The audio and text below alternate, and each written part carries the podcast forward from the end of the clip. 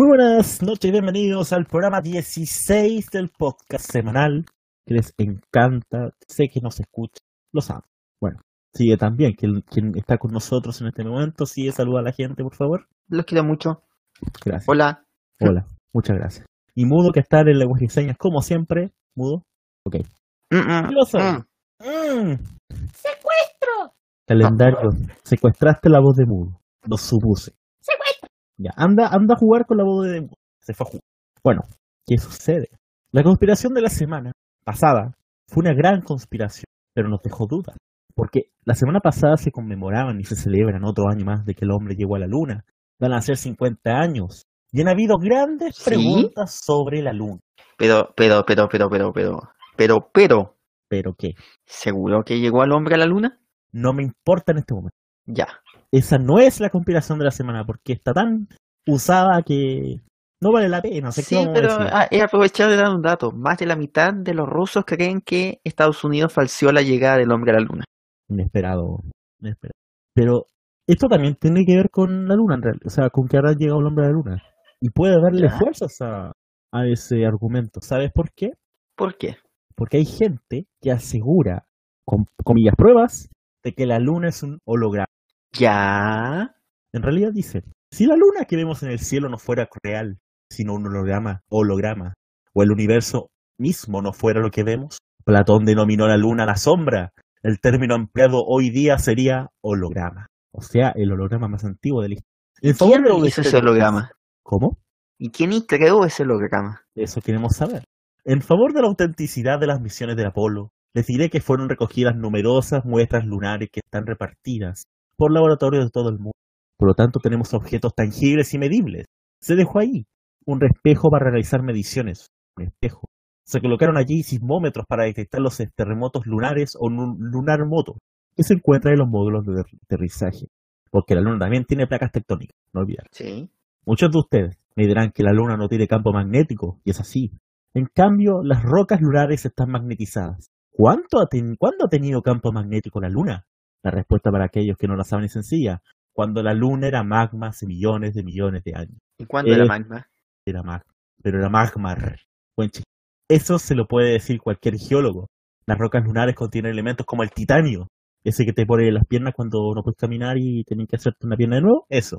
La roca lunar es más dura de lo que se piensa.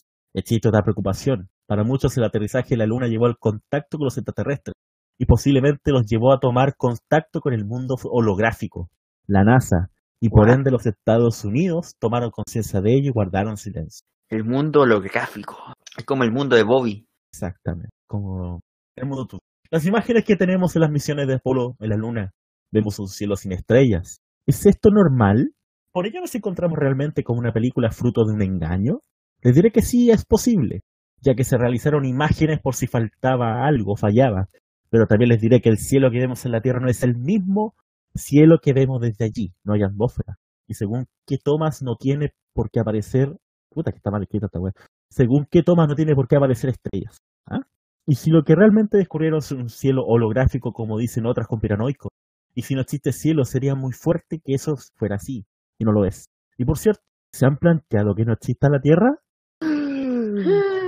Ya, esto ya, ya estamos llegando. O sea, no solo no existe Australia, no existe Rancagua, no existe América, no existe la Luna y ahora tampoco existe la Tierra. Entonces, ¿dónde vivimos, bueno, en Marte? No, tampoco existe. Que tampoco existe Marte. O sea, o sea, lo que Yo- realmente hicieron fue encontrar agua en el su propio planeta. Sospecho, yo sospecho ¿Qué? que en realidad el único, lo único que está en lo cierto fue SimCity 2000 Que era un cuando dijo, dice que todos somos parte de una simulación de computadora. Chaval, que somos todo el programa. Los, ya vamos a tener el pantallazo y los, los estados vegetales son cuando se van el pantallazo azul. Sí. Ahora que sabemos que la Tierra no existe tampoco, quizá lo que descubrieron los científicos fue eso, que el universo no es así y que ni siquiera nuestra Tierra existe. Hasta nuestro mundo es una mentira. Así, Gash nos hablaba de la cuestión que supera la astronomía, de un tiempo lineal vinculado con el tiempo, el trabajo, los salarios, los bancos. Un mundo tiránico construido por unos pocos en un sistema virtual y tan débil que podría venirse abajo si todos fuéramos conscientes de ello. Por otro lado, nos topamos Alguien, con alguien creo que vio mucho Matrix. Un poco, un poco, o sea, Por lo menos la 1. mm, debe ser. En un tiempo, la Tierra no había luna. Puta que escribían mal estas. En su momento, Plutarco, Aristóteles, Apolonio, Ovi y otros autores revelaron que en el pasado la luna no existía.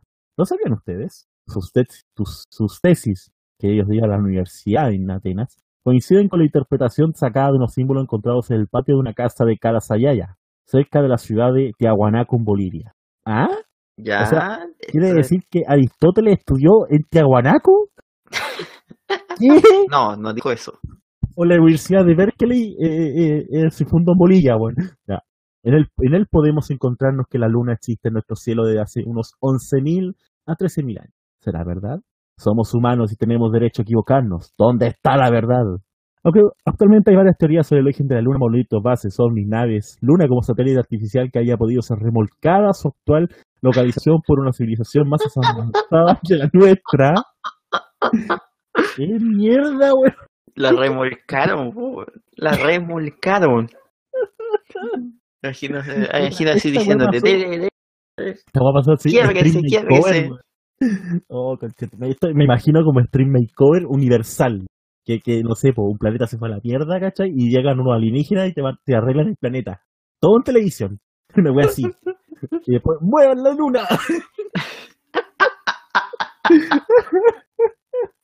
Puta madre, weón. Ay, Dios mío, con estas conspiraciones hemos enterado de que el viejo Pascuero fue el que construyó la pirámide. Universidad de Berkeley tiene los mejores eh, profesores del mundo. Ahora que la Tierra no existe y que la luna la remolcaron, weón. Qué mierda, weón. Ay, Dios mío. Voy a finalizar porque acá está dando el responsable de quién, de quién armó esta conspiración. Por fin hay, hay un experto. Alguien Universidad de Berkeley. eso esperamos que sea.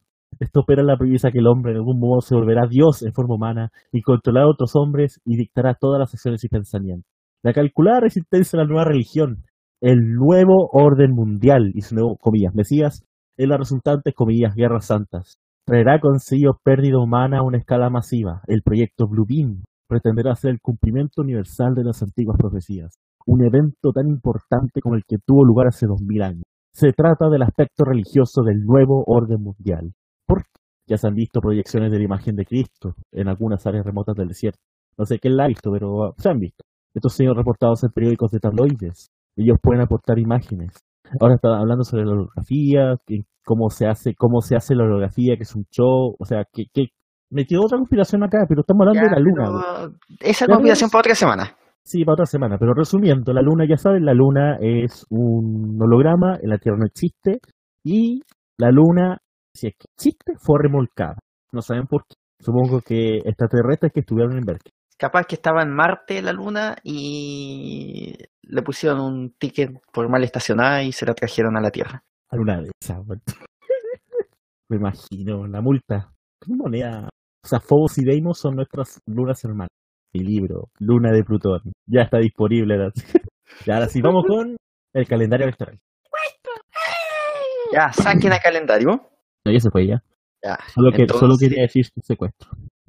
eh, la semana pasada tuvimos solamente una elección, como ya habíamos dicho en el capítulo anterior, en Pakistán, una elección que fue sangrienta por lo bajo, con atentados Por al- lo bajo. en los días, eh, con, con fuertes acusaciones, ganó el PTI que, que habíamos dicho que habíamos dicho en el capítulo anterior, partido de Imran Khan, quien es el ex jugador de cricket, seleccionado nacional, que entró a la política y creó un partido que era se contraponía como oposición a los otros dos. Obvio que están en contra Grandes de partidos los políticos roban, del- no olvidar. Sí, puta que Rob Zambar a los políticos. Puta que Rob Zambar los políticos. ¿Cómo que puta que Rob Zambar? A ver, ¿qué pasa? Vos, Ya. vos no estáis, weón. Tú estás en el otro bloque, Ah, de veras, de veras, de veras. Chao. Chao. Ahora sí. Eh, el- Entonces decíamos que el partido de Imran Khan tendrá que obtener mayoría con otros partidos, porque tuvo la primera mayoría, pero no tuvo la mayoría absoluta. Pero el problema es que en estos días, después de la elección, los otros partidos que participaban en esta elección salieron y rechazaron los resultados, porque acusan que el ejército de Pakistán, que hasta ahora tiene mucho poder, y, y realizó injerencia indebida para presionar a votantes y otros para hacer campaña por que ganara este partido.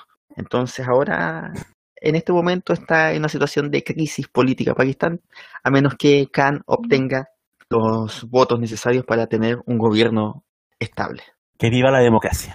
Ya en democracia y vamos a ver ahora porque se vienen momentos democráticos muy interesantes la próxima semana. Eh, Este ¿y ¿Cuántos 29 de votos tuvieron? este eh, no recuerdo cuántos ya, pero fue, no fueron tantos, pero fue una, una unos cuantos atentados pobre, me imagino al pobre Ali que vive en Baluchistán y tiene que ir a votar a, a Karachi, que queda a la cresta. Al norte de Pakistán eh, nació él y tiene que ir a votar a Karachi, que está en el extremo sur, recorrer en burro, bicicleta, un transporte público de la peor calidad para llegar a su, para llegar a su, a su mesa de votación y de un atentado, vean.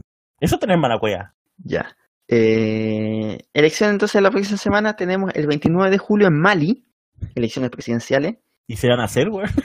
Sí que sí se van a hacer. Todavía están, están- están en el proceso de hacerse. El- obviamente quien es el candidato es Ibrahim Boubacar Keïta, que es el actual presidente. Y que no Vale. le importa a nadie excepto a los- Va contra otros 24 candidatos a presidente y el tema, obviamente, la pregunta es qué va a pasar con, con, con los temas, de- con los asuntos de seguridad, porque todavía el terrorismo islámico que, que estuvo asolando esa zona todavía está presente y podríamos ver algún tipo de violencia en, en aquella elección. Otra elección que habíamos mencionado en el capítulo anterior era la elección en Camboya, que también se va a realizar el 29 de julio. Ya, como habíamos dicho, la elección no tiene oposición básicamente porque la- el principal partido de la oposición se legalizó. Hay entonces un, un llamado básico a boicotear la elección, así que lo, la- la- lo importante va a ser cuál fue la participación en aquella elección más que quién gane, porque ya todos saben que el Partido Popular de Camboya es el que va, lo más probable que gane. Un partido que en estos últimos tiempos, hasta en la decisión de ilegalizar a la oposición, fue apoyado por China. Tenemos o también sea, otra elección. Bueno, Sí, No hay mucho que decir de Camboya. Evitemos los chistes, por Ya.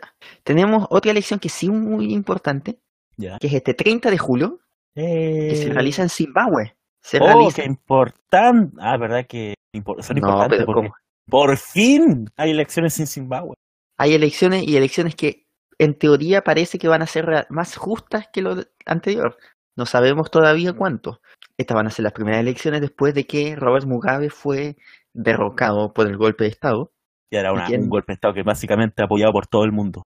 Básicamente un golpe de Estado donde todos estaban apoyando, donde no Sí. pasaba nada en las calles, que fue que hermosa nota de la televisión zimbabueña donde mostraban cómo era un día normal mientras había un golpe de Estado. Eh, si esta es una Era, elección era como la cosa normal. Es como, oh, ya, si esta resulta que es una elección libre, el resultado podría ser muy, muy estrecho. Podría haber una, un- un- una verdadera carrera entre el actual presidente Emerson Mnangagwa, Mnangagwa, digo, oh, qué nombrecito. y, y el líder del principal partido de la oposición, que es Nelson Chamisa.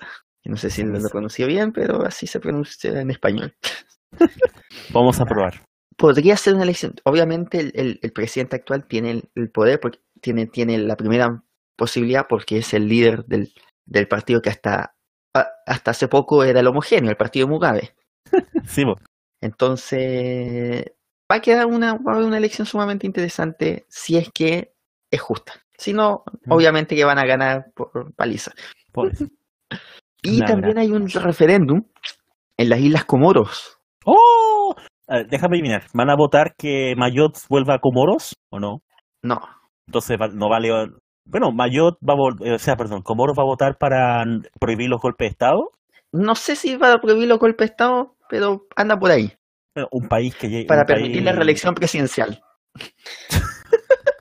Bueno, yo creo que sí. Para prohibir la, ¿Por qué? los Porque golpes de Estado. es interesante, es interesante porque las Comoras, las Comoros, en, en, en, en África, son tres islas Sí, po. y hay un acuerdo para que cada periodo presidencial de cinco años el presidente sea de una de cada de las islas y se vayan rotando. Son, son tres islas, pero la bandera pone cuatro, que justamente por Mayot. Y Y en entonces, todos los referéndums, los, los de Mayot no son nada, weones, prefieren quedarse como franceses. Entonces el tema es que esta elección, este, este referéndum lo que quiere hacer es que el presidente actual se pueda reelegir y no evitar la rotación. Sí, pues sí, como el país con más golpes de Estado del mundo por promedio. O Así sea, no que el, qué va a pasar en esa elección, una elección donde están por una parte todos emputecidos y otra los otros que quieren que sí, así que vamos a ver quién es el qué resultados tiene eso. Lo vamos a tener en el próximo capítulo del podcast. Eso es el calendario electoral de esta semana. Y también la primera sección del programa.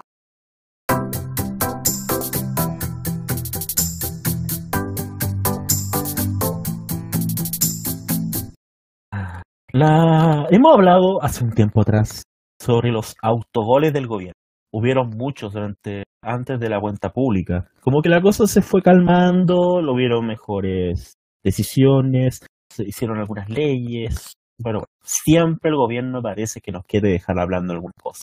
Y la primera persona del gobierno que salió diciendo algo fue nada menos que Gerardo Varela, con la siguiente frase. Todos los días recibo reclamos de gente que quiere que el ministerio le arregle el techo a un colegio que tiene goteras o una sala de clase, que el piso está mojado, que el piso está malo. Yo pregunto, ¿por qué no hacen un bingo?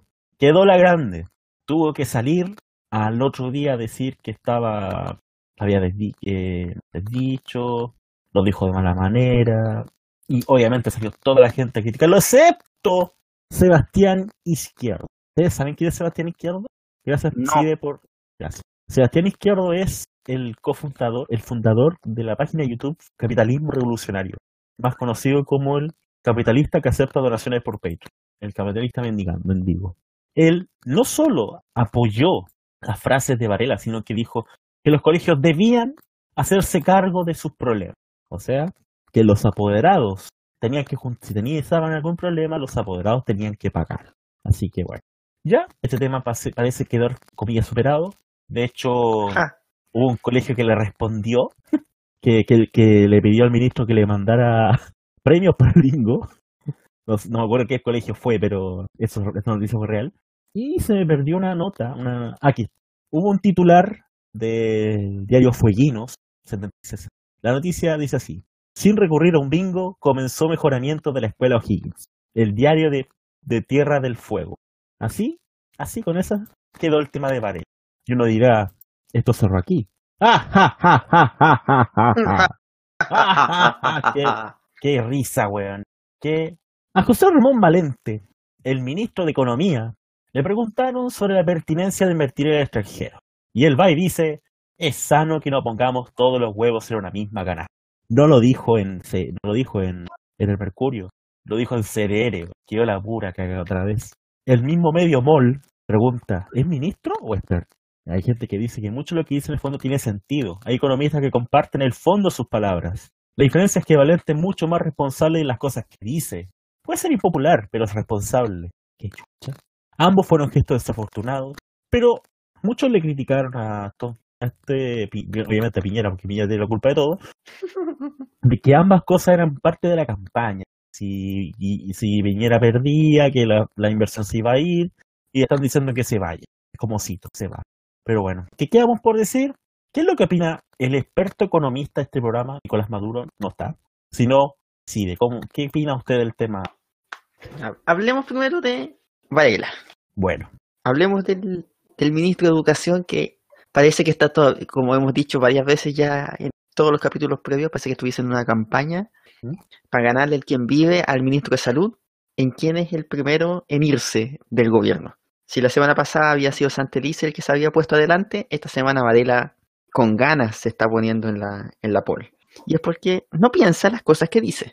Tal vez hay un trasfondo que uno podría entender un poco que el ministro de Educación sí pueda tener razón en decir que, que, que debiese que haber también una mirada local sobre la educación, una mirada del- del- de la comunidad escolar sobre un, los problemas pequeños que podrían tener, pero no cuando hablamos de goteras, no cuando hablamos de techos que están malos, cuando hablamos de paredes rotas u otras cosas que no debiesen ser, que son parte de la, de la infraestructura de, de la educación, que pasa a, ser, pasa a ser lo básico que debiese estar dentro de un sistema educacional, que las escuelas sean un lugar seguro y sano para que estén los niños. Entonces, la forma en que lo dijo es horrible y el fondo, si bien no es tan horrible, se equivoca, en lo profundo se equivoca bastante. Debiese partir de, un- mío. de una base. El Ministerio de Educación y el sistema educacional debe estar para entregar ciertos elementos básicos y mínimos y la infraestructura es uno de ellos.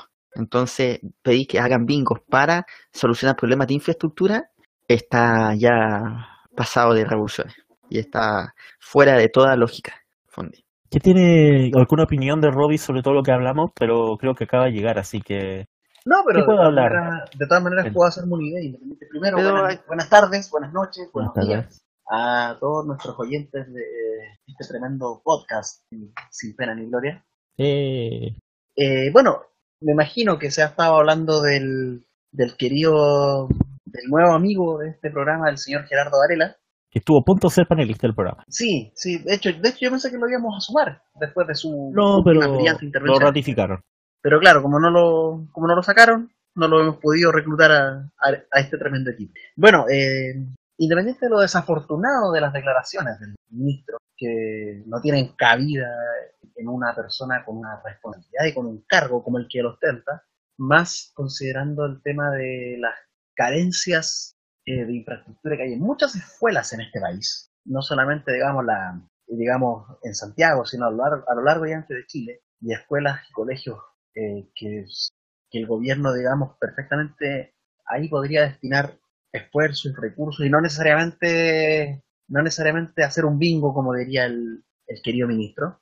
También quiero rescatar de una u otra manera, eh, o más que rescatar, preguntarles a ustedes qué les parece la, la postura, la postura llamémosle gubernamental tras eh, los dichos de, de Varela y no solamente con la confirmación del hecho de que en realidad no es que esto no pasó, pero vamos tirándole encima, hagámoslo los locos, miremos para el lado y esto nunca ha pasado. No sé qué opinan ustedes, más allá de una, me imagino que tiene que haber habido un tirón de orejas por interna, digamos, al señor Varela. ¿Qué- No sé qué opinan, muchachos. Yo creo que la, la decisión pasa porque, si bien esto era eh, feo, horriblemente feo, tampoco es una evidencia de, de un mal manejo del, del ministerio. Entonces, mejor que si, si hacen algo público al respecto, se agranda más el problema y se le da más importancia de la que el gobierno puede considerar que esto tenga en el sentido de que le haga daño al- a la imagen del, del gobierno. Entonces, por ahí se entiende. Si, si puede que hacer que pase más piola, va a ser que va a tratar de hacerlo. Obviamente el gobierno ya se ha sabido estos días que ha estado, que, que, que Piñera debe ser una de las primeras veces que se ve emputecido con su ministro de Educación, porque fue un autogol grotesco, pero más allá de eso no, no va a pasar. Si, si al final cuando se cometen esos errores, esos horrores, se, se hacen presión y va a ser y, y, y Varela ya, ya sabemos que le da lo mismo. Bueno, yo escuché la, la, la, la, la entrevista, o sea, el, el casi, conferen- casi conferencia de prensa que tuvo que hacer afuera. Y la verdad es que, la verdad es que al final, cero autocrítica. Eh, trató de explicarlo y al final no dio nada, dio, dio, dio- empeoró el asunto. Lo dijo de una manera, ni siquiera, lo dijo de una manera muy mala. Ni siquiera, sé, cero autocrítica, ya dije cero autocrítica, ni siquiera, sin, ¿cómo decirlo? Sin decoro, sin, sin un ápice de, de arrepentimiento o, o de intentar decir que dijo otra cosa, ¿no? O que lo han sacado de contexto, ¿no? Siento Es que no, creo que haya salido, él nunca lo dijo fuera de contexto. Él lo dice en el sentido de que hay temas que no deberían llegar al Ministerio de Educación porque son muchos temas, son muchas escuelas y que esos deberían verse en, la- en las comunidades escolares. Lo cual puede ser una, una, una, una cuestión discutible, por lo menos. Pero, pero la forma y el decir el bingo yo creo que le da una, una, una preponderancia distinta que es, obviamente lo hace mucho más complejo. Eh, Robbie, ¿alguna otra cosa antes de cerrar? Eh, no, por favor. Yo creo que darle más vueltas al asunto en realidad no tiene mucho sentido. Y nosotros como Y ahora, podcast agradecido, solo nos quedará esperar sentados eh, en platea cuál es el próximo número que nos van a proporcionar para tener contenido que hablar en esta en este podcast. Eso. ya, y para hablar ahora de Valente, el ministro de Economía, Bueno, pero es que hay que invertir afuera del país, eso se sabe. Va- Valente solamente lo exteriorizó, pero es algo que se piensa. Algo que, claro, algo que cualquiera con un mínimo de estudios en economía lo tiene asimilado. Entonces, claro, otra cosa es que la persona que lo exteriorizó, y volvemos al mismo punto, es alguien que en la forma que lo hizo no tenía que hacerlo, que es un ministro de Estado y que más encima está enfocado justamente en la tarea contraria al acto que está promoviendo. Yo creo que y hay una cosa que, que, ha escapado al análisis de mucha gente de, y, de, y, de, muchos ámbitos en, esta, en este ámbito de la discusión, es que no es lo mismo donde tú vas a hacer invertir tus activos financieros y que esa inversión se refleje en inversión eh, económica en el país o inversión en, en, en activo físico en el país. Por ejemplo, si yo eh, eh, hace pocos días salió a, al, al- a la bolsa eh, Mall Plaza, Eh, ¿cierto? ya. Supongo que sí. Y que recaudó más o menos más de 500 millones de dólares en, ¿En en, recaudación de la, por la venta de las acciones que salieron a la venta. Pero la esa plata que se invirtió en Mall Plaza, que es inversión en empresas chilenas. Entonces, si yo estoy invirtiendo, estoy invirtiendo en Chile. Pero Mall Plaza, Mall Plaza esa plata la puede tomar y la puede invertir en Perú, la puede invertir en Colombia, Sí, pues, donde tiene malls. claro. Y esa plata entonces, a pesar de que tú como inversionista estás invirtiendo en empresas chilenas, eso no implica que esa inversión vaya a significar inversión en Chile. Ya, Por el, perfecto. por el contrario, si tú dices vamos a invertir en, yo invierto en Amazon y Amazon dices va, vamos a construir un, un centro de distribución en Chile, que es lo que se está conversando esto, en este tiempo, y para, por lo cual Piñera se encontró hace pocos días, hace unas pocas semanas con eh, Jeff Bezos en, en Estados Unidos, pedirle para que creen un centro de distribución de Amazon, ese centro de distribución de una empresa extranjera es inversión en Chile. Entonces, Claro. la responsabilidad de Valente no es hacer, y aquí eh, no es que, que se hagan inversiones financieras necesariamente en Chile, que pueden ayudar, porque pueden incentivar un cierto mercado, que es el mercado financiero, sino que es desarrollar la inversión en, en activo físico en el país. Y eso se consigue incentivando, eh, atrayendo empresas y no necesariamente atrayendo inversionistas. Sí puede ser una y otra, pero no es una relación directa. No sé si me entiende. Sí, sí, se entiende. Yo entiendo. Está, está bien, está. Entonces, no lo veo tan fuera de contexto, o sea, tan fuera de, de- del planteamiento. Obviamente son frases que no debió haber dicho en el sentido de que el ministro de Economía y Sí, que se ve feo que diga, oye, invierta afuera. Pero una cosa no quita que no pueda hacer su pega diciéndole invierta en varios lados para que no pierda siempre, no meta todos los huevos en la misma canasta. Porque siempre está el riesgo de que acá pase algo y nos vayamos al carajo. No, por supuesto. Exacto. Buen punto el que, el que tocas, que toca Jorge Martínez. Y en realidad, en realidad, claro, eh, más que nada es el el problema, pero, pero de todas maneras, el tema es, claro, o sea, ¿qué es lo que potenciamos? Eh, po- Potenciamos la, la inversión, entre comillas, en empresas chilenas que, pues, que probablemente van a tomar el dinero y lo van a ir fuera de Chile, o lo tomamos como inversión, inversión en empresas que podemos saber que va a haber una retribución en el país. De una u otra manera, ambas eh, ambas contribuyen al, al desarrollo económico de maneras diferentes. Esa inversión extranjera que puede hacer una chilena, eh, los réditos, también hay una posibilidad de que también se invierta en el país. Ahora bien, tal como se ha dicho y se va a seguir diciendo, al punto es que lo planteó un ministro de Estado, un asidero, y es mi cabeza, quiere, inclusive de lo que el país quiere escuchar, inclusive ha sido bananero para decir, eh, en este momento no creo que la gente quiera escuchar, no, oye, in- inviertan en otro lado. Entonces es como fuerte, aunque él, eh, y, y más encima que él, que es una de las personas que tiene un grado de conocimiento del tema, que por algo lo tiene, digamos, puesto a cargo del ministerio, que él diga, oye, no, pero si eso es lo que yo hago, yo invierto fuera. O sea, el mensaje que transmite definitivamente dice con la, con la labor ministerial, podríamos decir. Pero eso Con los sí, tiempos bueno, mejores que prometieron los hueones. Perdón. ¡Va! Apareció quién apareció. No. Sí, que me acordé que me acordé que hablaba. Me, me acor- Oye. se acordó de calendario tenía secuestrada su voz. Yo creo, yo creo los tiempos Sí. mejores porque el tío Timmy me dio pega. Eh, eh. No, y Monkey ahora estado se ha portado bien, así que no tengo que... Oye, y eso que no, eso que no vamos a hablar de, de Piñera con Carla Rubilar, güey. Ahí sí que tenemos. ¡Ay, no! Pero es que... Oh. eso- No, weón. ese Ya para cerrar, tema. chiquillos, ya nos queda nada cerrar. Y en el segundo, y en el momento en el que, digamos, el movimiento feminista está entrando en una fase más eh, No, y... agresiva, digamos, Sí, pues, merecidamente Eh, agresiva. claro, eh, No, yo soy cuático con ese tema. su ya, excelencia Sí. sale con ese, con ese numerito. Pero bueno, no, para cerrar el tema de los, de los babás, los ratificaron. ¿Qué es lo que iba a Ambos. pasar? Sí. Sí, era esperable. Pero en algún momento yo creo que a Varela le va a llegar. En algún momento lo, lo van a sacar, no directamente, para que no quede como directamente esto, pero ya, ya tiene Posiblemente tiene los fecha. tiempos contados. Fecha de caducidad. Varela fue el mismo que, que también habló respecto de que su hijo no era un campeón y que le compró con Sí, el 19 mismo. Puta, el saco wea grande, man. Por eso, si no es la primera vez que está aquí, que se manda una de esas. Ay, ay.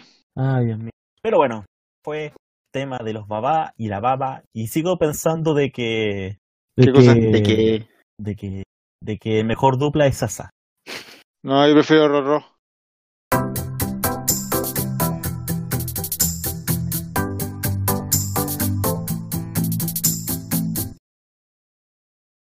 La inflación es cuando tú inflas un globo, ¿cierto? No. No, también. Ah, perdón. no importa. Es el inicio cuando uno pide que nos hablen.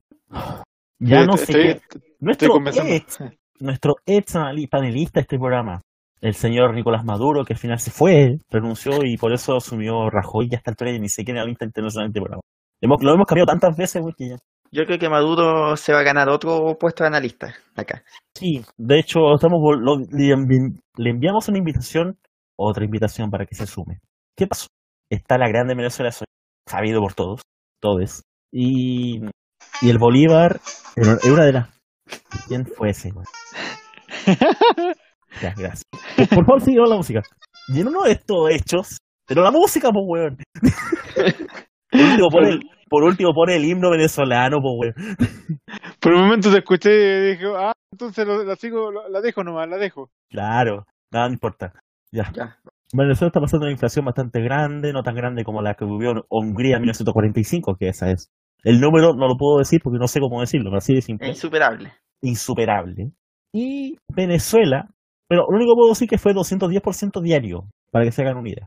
Venezuela quita, decide Maduro, que es nuestro analista internacional Económico. y analista hoy se inaugura como analista económico, decidió hacer una jugada maestra para, para conllevar, la relac- conllevar el, el Bolívar y salvar la moneda.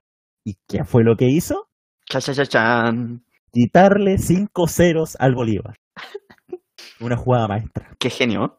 Un genio de la economía. Me imagino cuando Chile vuelva de, fla- de caer su moneda y la cambie.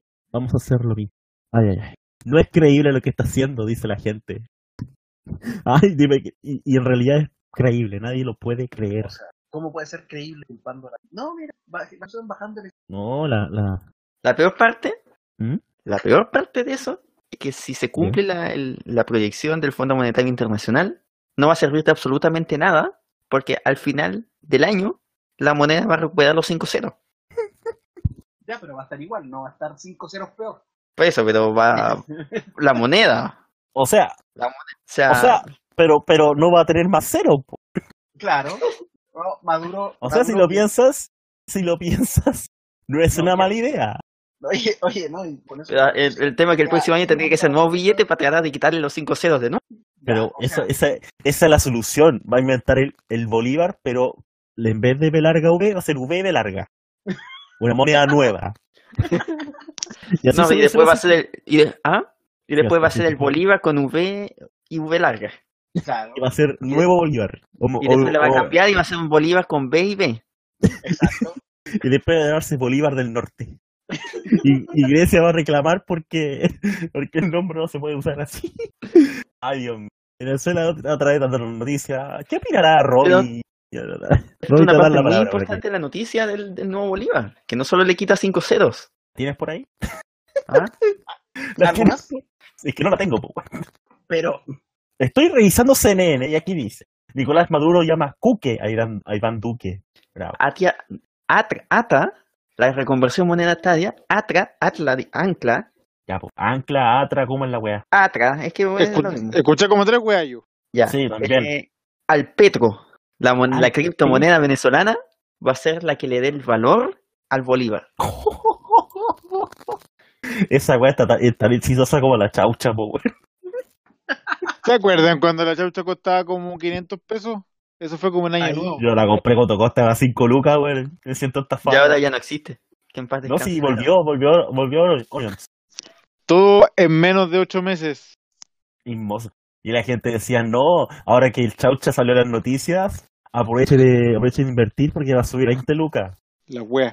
Ya, pero ese, ese de harina de otro costal. Pero hablando del Petro igual en todo caso. Eso te pasó por no hacerte asesorar como... Eso, eso pasa cuando lo agarra un huevo como analista internacional de este podcast. Exacto. Pero bueno, nada que hacer.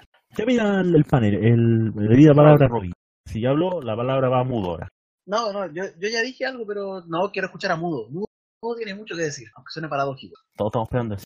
Sí, eh, uno, eh, Maduro es un incompetente de mierda que sabe menos de economía que, que Cristina Gay que yo. Dos, eh, en sí creo que la estrategia fue muy parecida a la que hizo Chile o- cuando pasó de escudo a peso. No sé si fue lo, tuvo que ser los 70, no me acuerdo específicamente si fue a propósito del, de, después que se dio la, la dictadura o fue el 83, no, no me acuerdo bien.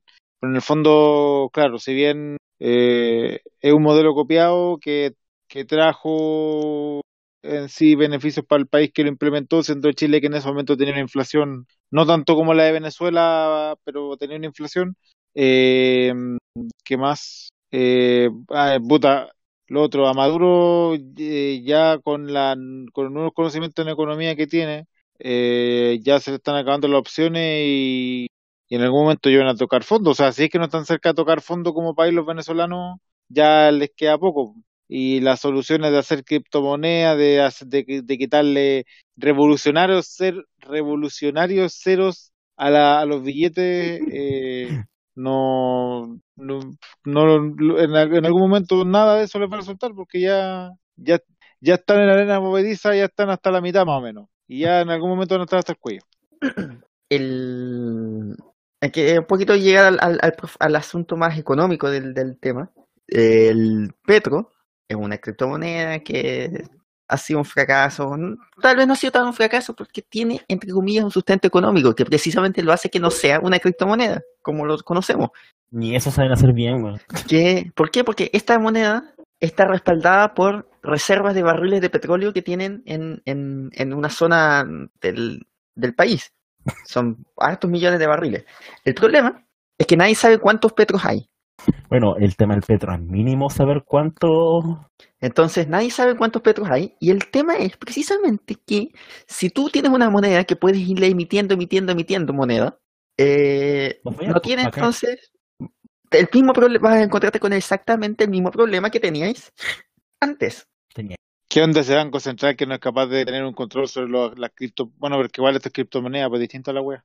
Exacto, o sea, el tema es que si tú vas a emitir, emites y emites petros, por ejemplo, que, que va a darle el valor al, do- al bolívar, si la gente no confía en el petro, menos va a confiar en el bolívar, y si la gente no confía en su moneda, se genera la inflación. Y eso es lo que está pasando ahora. El bolívar no está generando confianza en la gente de que va a mantener su valor, y la gente está tratando de comprar bienes, y al comprar bienes suben los precios, y los precios suben y continúan subiendo porque se sigue desconfiando. Entonces, este proceso de hiperinflación no se puede parar si es que no hay un sustento base que te diga, oye, no voy a, no voy a poder emitir monedas como quiera. Pero si me dicen tú que, el, que un bolívar va a ser 0,01 petro, entonces yo puedo emitir solamente 0,0 una cierta cantidad de bolívares, pero después yo empiezo a emitir petros, que me va a permitir emitir más bolívares, no va a servir de nada. po. Va a ser lo mismo que hubiéramos estado emitiendo moneda como estábamos emitiendo antes. Entonces, eh, es, cuidadoso, es peligroso, porque el, el, problema de, de, de, de Venezuela no es tanto la moneda, hay que tenerlo claro. El problema de Venezuela tiene que ver mucho más con un tema político y un tema de políticas económicas en general, no solo política monetaria. Ay, el tema de Venezuela. ¿Qué, ¿Quién más se puede esperar de Maduro? Es un país que está tan, tan convulsionado con la política de los dos sectores. El tema, ¿qué se puede esperar de políticos? Es, de ese- es un caso de Estado donde todos los políticos son nefastos, sin excepción alguna, al punto de decir de que tanto la izquierda como la derecha le han hecho tan mal al país que ninguna de las dos opciones es, comilla, la mejor opción. Es complicado hablar de Venezuela. Muy complicado decir algo bueno o por último, porque siempre nos salen con estas estupideces. No salen con el tema de la economía, no salen con alguna idea del ministerio, alguna idea de la oposición. El petro, una moneda que, mismo decía así, no tiene una cantidad, por lo tanto, si no tienes la cantidad, no, no hay un precio. Un pésimo manejo de, hasta de eso, o sea, ¿qué? De verdad que no sé qué esperar. Y antes para cerrar, ¿Qué opinan el resto del podcast sobre el, el panel? Sobre, no sé, qué, qué ideas se Qué hermoso qué- billete, ¿eh? hermoso billete del Bolívar. ¿Qué ideas se vienen para el futuro de, Ese billete gigante porque tienen, tienen que ponerle espacio para meterle ceros después. ¿Cuántos ceros va a tener la moneda? ¿cuántos ceros va a tener Bolívar en, en diciembre? Mira, no sé.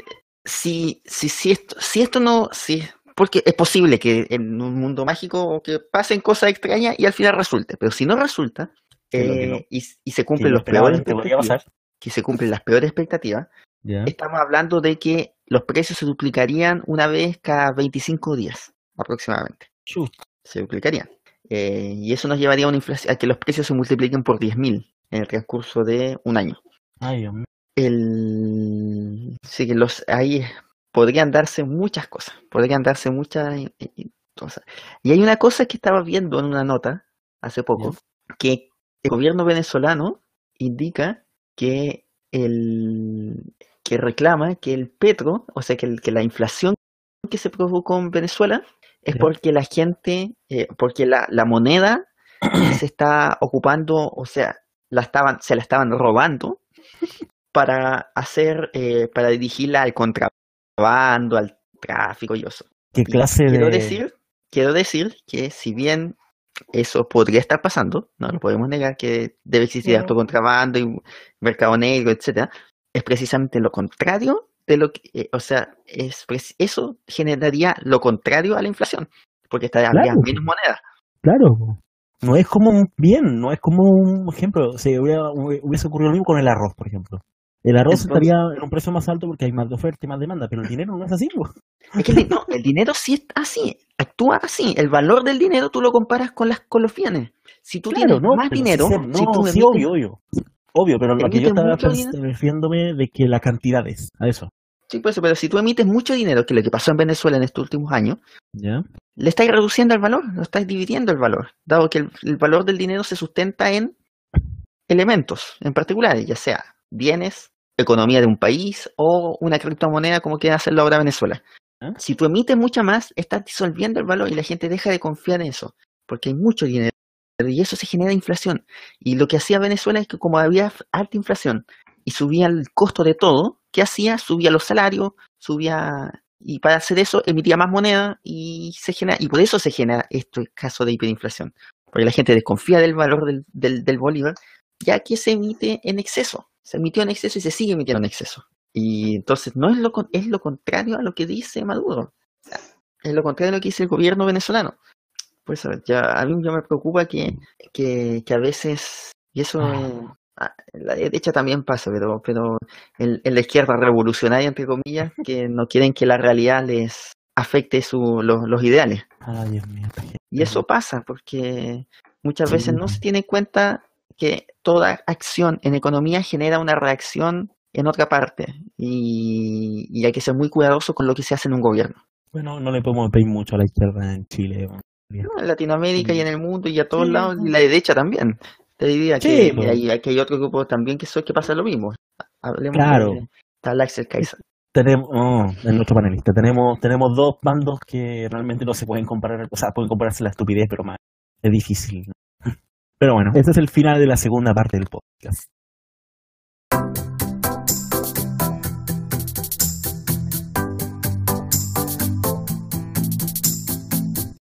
Hace unos tiempos, John Williams, en, una, en, una, en, en un seminario, el profesor de Ingeniería de la Información, Ingeniería Civil e Ambiental del MIT, nos habló sobre la ciberseguridad del Banco de Chile.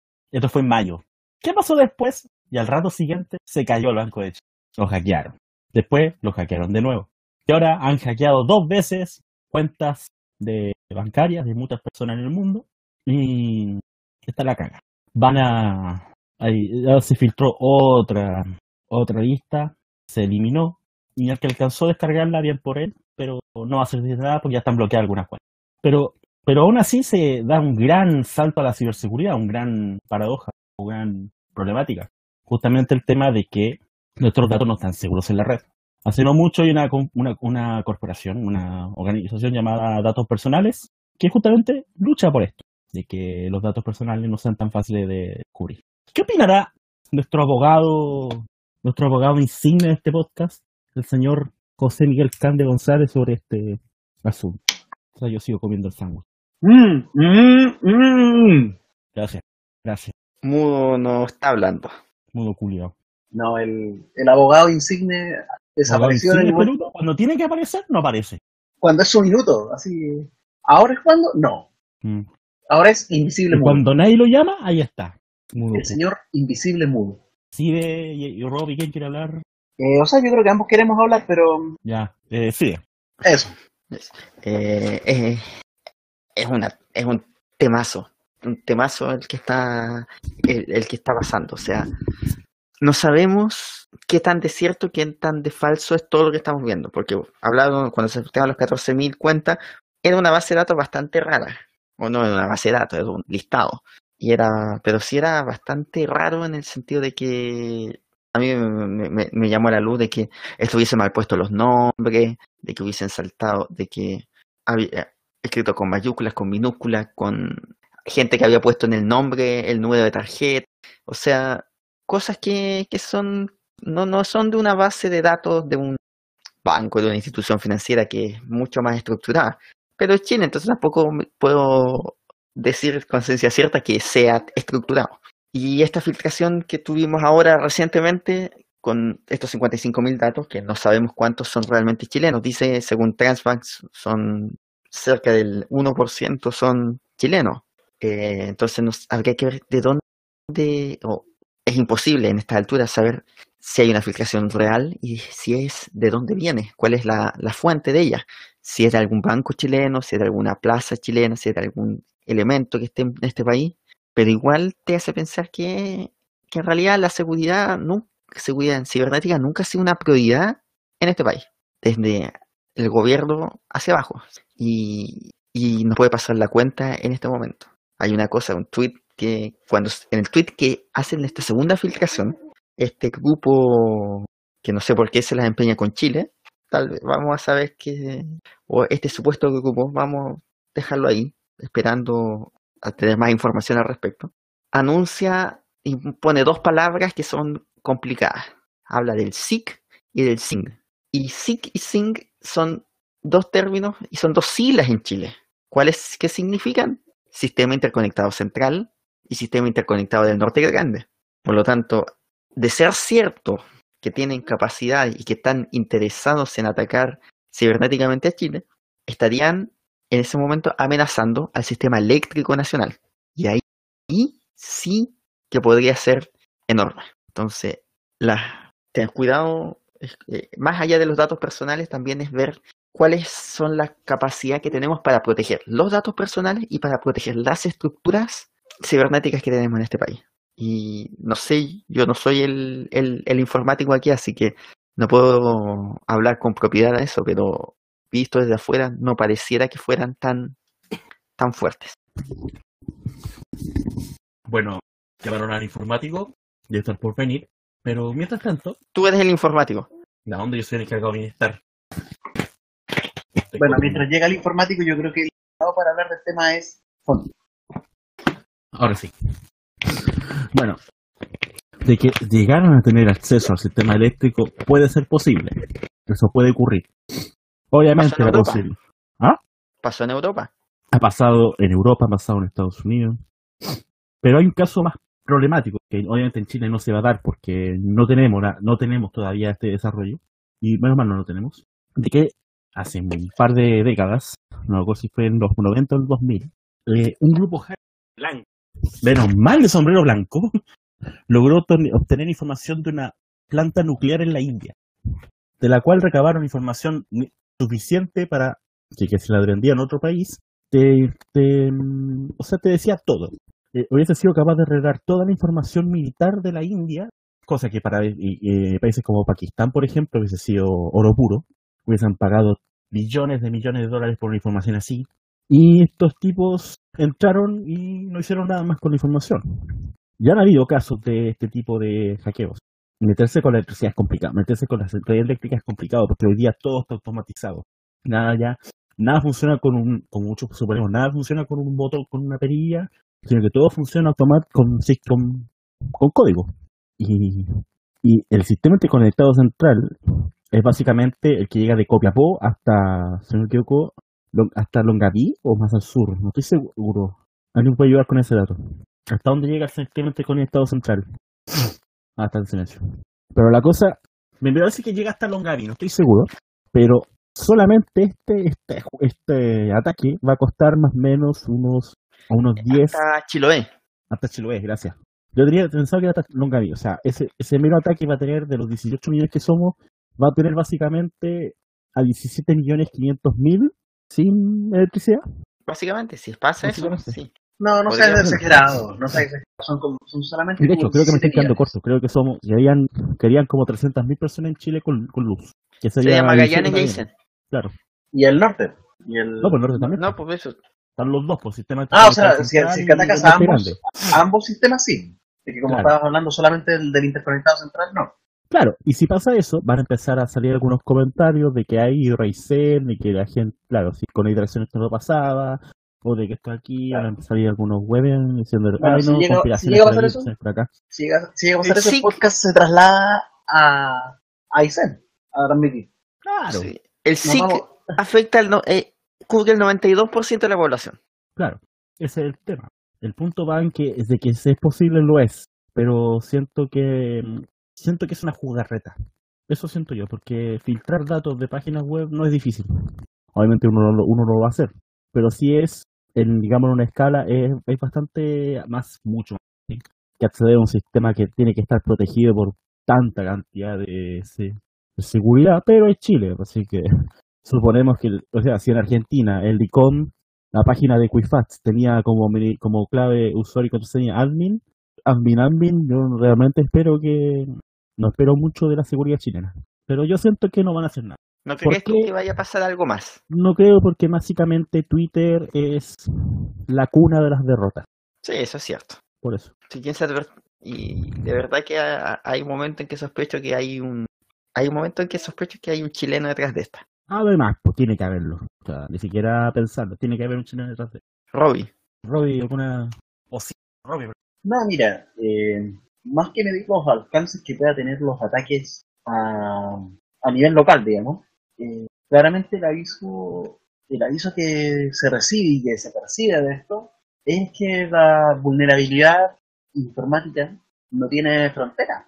O sea, está bien, hay ciento, ciento y algo tarjetas chilenas dentro de la lista de 55.000. Eh, 150 y algo, a ver, déjame che- chequear el número de nuevo. Eh, son 513 y de las 513 son 188 bancarias. Ese es el número um, que se, del que se trataría, digamos, que dijo la super, la super redada. Dentro de un listado de 55.000. O sea, estamos hablando de que, tal como dijo sí de hace un rato, el 1%, menos del 1%. Pero um, eso quiere decir que en, el- que en realidad en todo el mundo está la, la fragilidad en ese sentido. Entonces, ya es cierto, nosotros como Chile ya vemos que hay menciones al SIC, al SIM, lo cual sería, digamos, quizás no una catástrofe, pero sí un tema muy difícil de subsanar si es que lo hackean y, lo atacan en los sistemas eléctricos del país, salvo para las 200.000 o 180.000 personas que viven de Chiloé para el sur, pero, pero en realidad es un tema que hay que tener, que hay que tener, eh, digamos, no en alerta, pero sí atento, y que claramente la ciberseguridad no, no, no, es que, no es que sea una venta de humo, ni mucho menos, pero sigue siendo un tema al debe hasta el día de hoy a nivel mundial, con ataques como este. Eso. ¿Y Mudo? ¿Qué opina de del nuevo golpe, del nuevo orden mundial? Mm, mm. Puta, Mudo culiado. ¿Para qué chucha se mete al podcast si no va a hablar, güey? No editen eso. Sí, eh, antes de, de- de Antes de todo, cerrar. antes de cerrar, el- mm, mucha risa me dio el tweet que le pedía en inglés medio tarzanesco que borraran el CAE.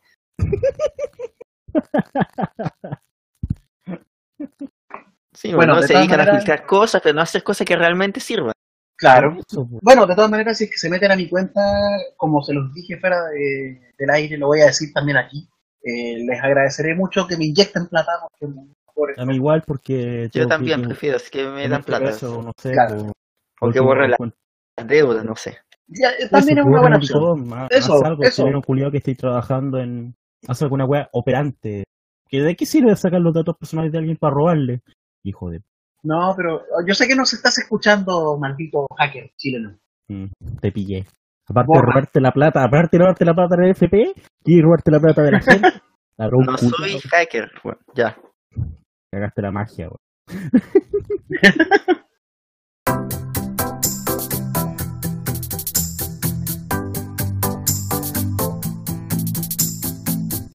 El clima está cambiando. Como dice esa canción de los iracundos, se viene el estallido.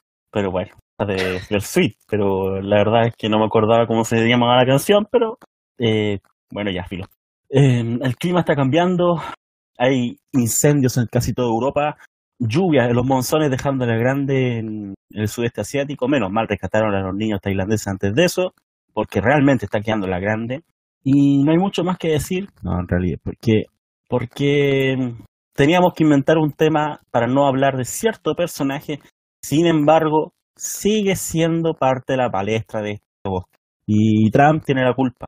Por, no, hizo nada. No, no hizo nada. Y exactamente, por eso tiene la culpa, porque no ha hecho nada. Así que, ¿qué podemos decir? El cambio climático ahora se está viendo con más, más tema que nunca, se está convirtiendo otra vez en un asunto complicado.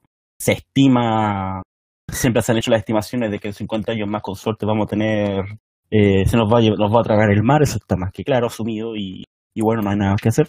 ¿Qué, qué puede Para eso no necesitamos cambio climático.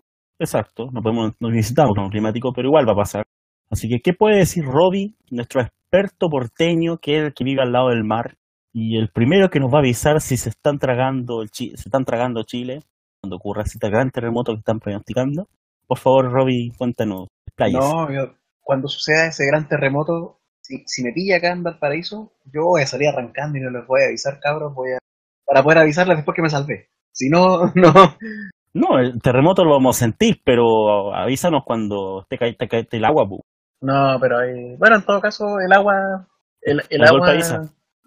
claro, yo no me voy a dar cuenta hasta que ya esté con los pies mojados. Haciendo misiones de Super Mario en la vida real, algo así. Claro, una cosa así. No, pero mira, el, bueno, el, el cambio climático, lamentablemente, lamentablemente, digamos, eh, si bien es cierto acá en Chile, no tiene un reflejo directo. Eh, tú sabes que todo termina teniendo consecuencias para acá, de una u otra manera. O sea, igual hemos ten- tenemos efectos. Sí, sí, está bien, pero... Piensa pero los no, glaciares digamos, que tenemos, Los glaciares que cada vez son menos y que es más agua. la Bueno, Antártida. Claro, la Antártida. Bueno, eh... y Ah, y ojo, una cosa que se me olvidó mencionar. Diga. Eh, Ciudad del Cabo se está convirtiendo en la primera ciudad sin agua. Se han hecho, han hecho campañas de, de austeridad, eso no ha funcionado, Racionalización. la nacionalización del agua, gracias. La cosa es que hay un colombiano conocido, eh, y es el del blog de banderas, que Ya. vive hace años en Ciudad del Cabo y comentó justamente el tema en la radio. Le cuenta de que los baños públicos tienen, son dos minutos menos, donde tienes que bañarte todo. Eh, el agua está llegando por, por horas de repente y, y con algunas lluvias que hubieron hace no mucho, esperaban tener una mejora en el tema, pero no fue así. Así que se está, está complicada mucho peor la cosa ya en Ciudad del Cabo. Se está convirtiendo en un nuevo desierto. De hecho, De hecho, están pensando llevar un, un iceberg a Sí. Ciudad del Cabo. Sí, pero una idea que no es tonta, pero eh, una idea que... O sea, si Chile llevó un iceberg a la, a la Expo Sevilla, Claro. Ahí tiene- no, no, no sé si serviría en todo caso. O sea, tiene tu factibilidad de ejecutarla. Ahora, que tenga Claro. ya es otra cosa. Y digamos que Sudáfrica no es como el lugar más cercano a la Antártica que existe. No, claramente. Bueno, por ejemplo, también, eh, bueno, Japón el otro, el otro día tuvo más de 40 temperatura. Nuestros, nuestros queridos, nuestros queridos hermanos en, en el dolor con el tema de los. Porque siempre que pasa algo acá repercute en Japón y viceversa. Nuestros amigos del terremoto. Claro, nuestros hermanos de terremoto. O sea, eh, En Japón que hizo calor. sí, Nah, pero Japón. ¿Qué le importa? Tuvieron 41 grados. 41 grados, sí, por eso estaba diciendo mi querido amigo. Sí, y no, y solamente, y eso es una parte del- de lo que ha pasado en estos días. No, o sea, hay mucha- muchos casos. O sea, mira, por ejemplo, que en, que en Escandinavia ya 30 grados. Ah, no, porque hay otra cosa. Es que eso está pasando. Es, eh, Sí. Noruega, Suecia, Finlandia, países, digamos, que uno sabe que no que se manejan con un verano bastante temperado, están teniendo 30, 31, 30. O sea, ese es el impacto que está teniendo el tema del cambio climático. Y estamos viendo, y, y estamos viendo esos efectos por todos lados. Así es. Acá, el- o sea, hablemos también, nuestros nuestros inviernos no, no están siendo particularmente lluviosos, por ejemplo. No, hace rato. Hace rato Hace que. Eh, Pero, pero el frío se mantiene. el frío se mantiene, pero ya la lluvia llega poca. Vemos que, Sí. que pasan en zonas que están cada vez más secas. Así es. Y obviamente sabemos también por qué se causa este cambio climático. Ya, ya no hay una discusión, no- hay un consenso científico, a pesar de que hayan ciertos grupos que quieran decir que no, que no es cierto. Y sabemos que esos grupos, que, que- que el cambio climático es producido por el hombre, por la acción del hombre, por la acción, por la, por la generación de, de dióxido de carbono que genera el efecto invernadero y que profundiza este cambio. El problema es entonces qué hacer al respecto. Y ahí es donde topamos. Porque es un tema histórico, es un tema social, un te- tema cultural del ser humano que hace difícil eh, un movimiento, algo que permita revertir esta situación. Porque dependemos, todos dependemos de básicamente la manufactura. Y tal vez lo ideal sería tener fuentes limpias de, de energía, pero hacer una transformación rápida, profunda, en 5 o 10 años es imposible. Entonces, ¿cuánto estaríamos dispuestos a, mm, a, a- a- no Uh, tener? ¿A cuánto estaríamos dispuestos a, aguantar, a, resistir, a, disminuir consumo o cualquier otra cosa que permitiera hacer más fácil esta transición? Que una transición que en tiempos normales podría demorar décadas y que ahora tiene que hacerse de manera urgente ahora, sin contar lo que está pasando en Estados Unidos. Así es. Y esto también tiene que ver con Estados Unidos, que se retiró del, del Acuerdo de París, Así es. que se retiró de, varios, alegando básicamente de que lo estaban perjudicando en todo. Es que, digamos, Bueno, o sea, Tiene sentido también la, la, acu- la, la acusación. tampoco Tiene sentido, sí, tiene sentido. Es que, a ver, hay países que son muy contaminantes, obviamente. Hay países que, que, y los principales que han sido, los principales países contaminantes son los países que entraron primero en la industri- industrialización. Entonces, Exacto. el problema de generar los acuerdos de París o cualquier acuerdo para, para realizar el cambio climático es que alguien- todos tienen que renunciar a algo. Básicamente, eh, todos tienen que renunciar a cualquier cosa, a, a- a- a algún efecto que, que- que los beneficie. Por ejemplo, y el problema pasa que pues, hay muchos países que todavía no entran en este periodo de industrialización y de entrada al desarrollo, que están diciendo, oye, ustedes pudieron, pero ahora nos quieren decir que nadie más puede. ¿Por qué? Porque ¿cómo se entra, entra en todo este proceso de industrialización? Por medio de consumir carbón, de consumir combustibles fósiles para generar energía rápida. Claro. Y ahora la energía limpia, felizmente, está disminuyendo su costo, pero sigue siendo una energía cara. Entonces, producir esa energía para entrar al desarrollo de los países que son más pobres hoy en día es mucho más costoso. Y eso, les, por lo tanto, les es más difícil pasar a, este desarrollo. Y entonces la discusión del, Acuerdo de París pasaba por ahí. Pasaba por, oye, China, Estados Unidos y otros no van a tener que bajar tanto su, su producción o, van a tener que bajarla mucho.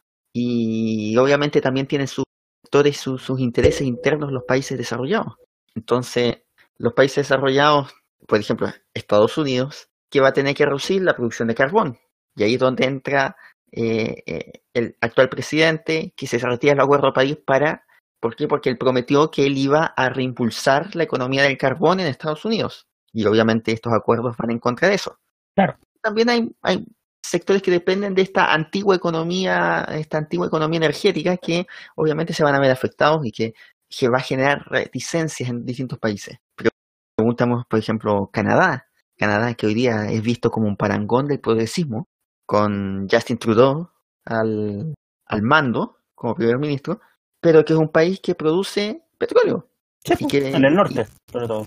y que está produciendo más petróleo hoy día, que obviamente va en contra de lo que uno esperaría de un país que está atacando el cambio climático, que es lo que según él dice, pero que está generando más eh, oleoductos para llegar a Estados Unidos con su petróleo para poder exportarlo al resto del mundo. ¿Por qué? Porque tampoco quiere perderse los beneficios de una economía así. O sea, cada país por separado quiere lo mejor para su país. Y esta es una cuestión que se tiene que atacar en conjunto. Los acuerdos son un avance, pero obviamente van a haber muchos países que van a sentir que entregaron mucho. Y ese es el problema de estos acuerdos, de una situación como esta, donde si bien los países y los gobiernos podrían llegar a acuerdos, eso no implica que las sociedades vayan a estar preparadas para enfrentar los elementos del cambio climático. Parte de la pregunta tiene que pasar por qué estamos dispuestos nosotros a sacrificar para evitar esto. Y es una respuesta que tenemos que dar en conjunto como humanidad, pero es una respuesta que tiene que partir de preguntarnos a nosotros, cada uno, porque si seguimos como seguimos ahora, no tenemos futuro. ¿Alguna cosa para acotar, Robbie? ¿Es mudo? Bueno, mudo no está. Yo no tengo mucho más que decir. Es que no hay mucho más que decir, o sea, ya está como. Todo como, no todo dicho, pero está como Está, está bien cerrado el, el concepto y el análisis, así que no, no queda más por agregar, eh, a mi parecer tampoco. Pero bueno, se cierra la parte del cambio climático y cuando quieran vamos al asadito, Un asado con eléctrico, un asado eléctrico ahí, con electricidad carbón, con los hackers. con electricidad termoeléctrica. vamos, a ir a, vamos, a ir a, vamos a ir a sacar carbón a Lota.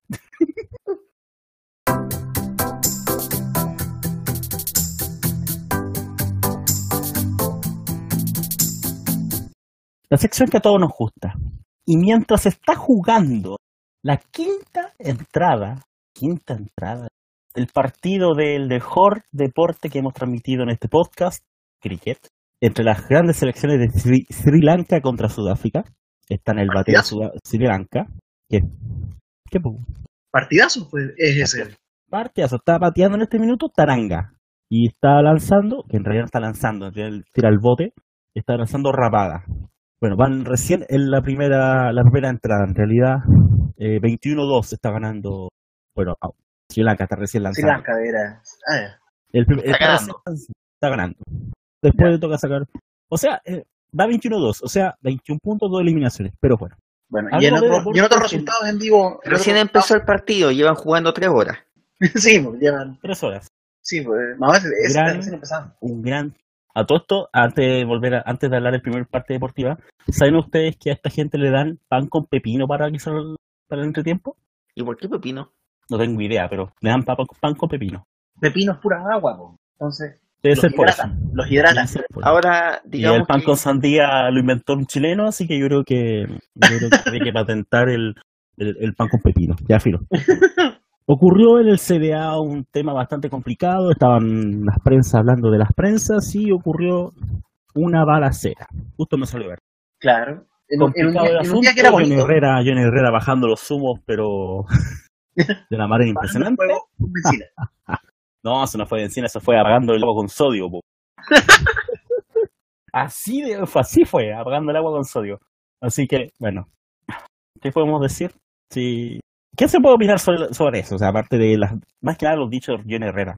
O sea, no se puede hablar, no se puede decir si estuvo bien o mal que hubiese una balacera, sino que No, está eso. Él, eh, obviamente meterle el tiro a decir quiénes eran eh, es complicado. Eh, aunque igual hay varias sospechas de que vienen de, de la banda del equipo, de, de una banda de, del hinchas del equipo rival, no puede salir a los 10 minutos a decir, oye, fueron estos. no, po. hay sospechas. Ojo que no es que haya eso. sospecha o no, no puede andar tirando No además de esa, de esa sospecha, hay otra sospecha que es más delicada aún, entre comillas, y que es la lucha interna dentro de las facciones de trabajos. Que esa es la otra que está sonando, que son, que son otros dentro de los mismos trabajos de la banda contraria, llamémosle, en la lucha por el poder, que fueron los que dispararon. Sí, sí, pues ahí hay, hay un montón de, de dudas. Y, pero no puede salir a los 10, 15 minutos a decir, oye, fueron estos otros, y no sabes. Por eso yo, yo creo que, a pesar de que a, a, a, a- a compañera aquí no le vaya a gustar, eh, la reacción de David Pizarro fue bastante más decente en ese momento. Dar- darle, darle espacio a quienes sean los encargados de investigar y determinar quiénes son los responsables. Si están los videos, está la, está la cuestión, se va, en algún momento se va a encontrar los responsables de esto. Así En es. algún momento. En algún momento. Ahora apareciste con... De algo que sí es seguro es que acaba de hacer un wicket Sudáfrica, así que están 22 a 3. Bueno, y otra cosa que es segura Sí. es que estamos esperando los penales entre Barcelona y Tottenham, aunque al señor Jorge Martínez no le guste, O sea, es un amistoso de mierda. No es solo un amistoso, sino que es partidos que son bien de mierda. Oye, el cricket es irrelevante, pero esa weá es peor, po.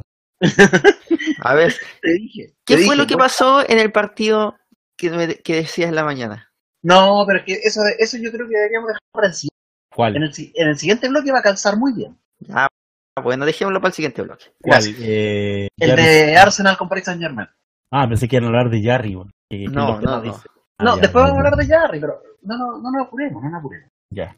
Bueno, entonces, eh, bueno, gracias por mencionar a ese sujeto, al, al señor David MPC, pero en realidad él, en ese sentido, hay que reconocerle que fue sensato en sus dichos y que pegó la aterrizada que se espera de un referente y de un, de un incluso ídolo de la, de la hinchada azul, que más encima estaba producto de un ataque que se había producido en un, en un día que había que tenía un contexto completamente diferente. O sea, Universidad de Chile abre el CDA para que vaya la gente, para que vayan los niños, es el último, es el- en la última semana de vacaciones, antes de que vuelvan a clases, entonces les dan la posibilidad de conectarse con la gente, a la gente con el equipo, perdón, y vienen estos tarados, da lo mismo si son de la misma, del mismo club o de archienemigo. Y vienen estos tarados y disparan y, y destruyen todo en el fondo, de- destruyen todo el, el buen momento.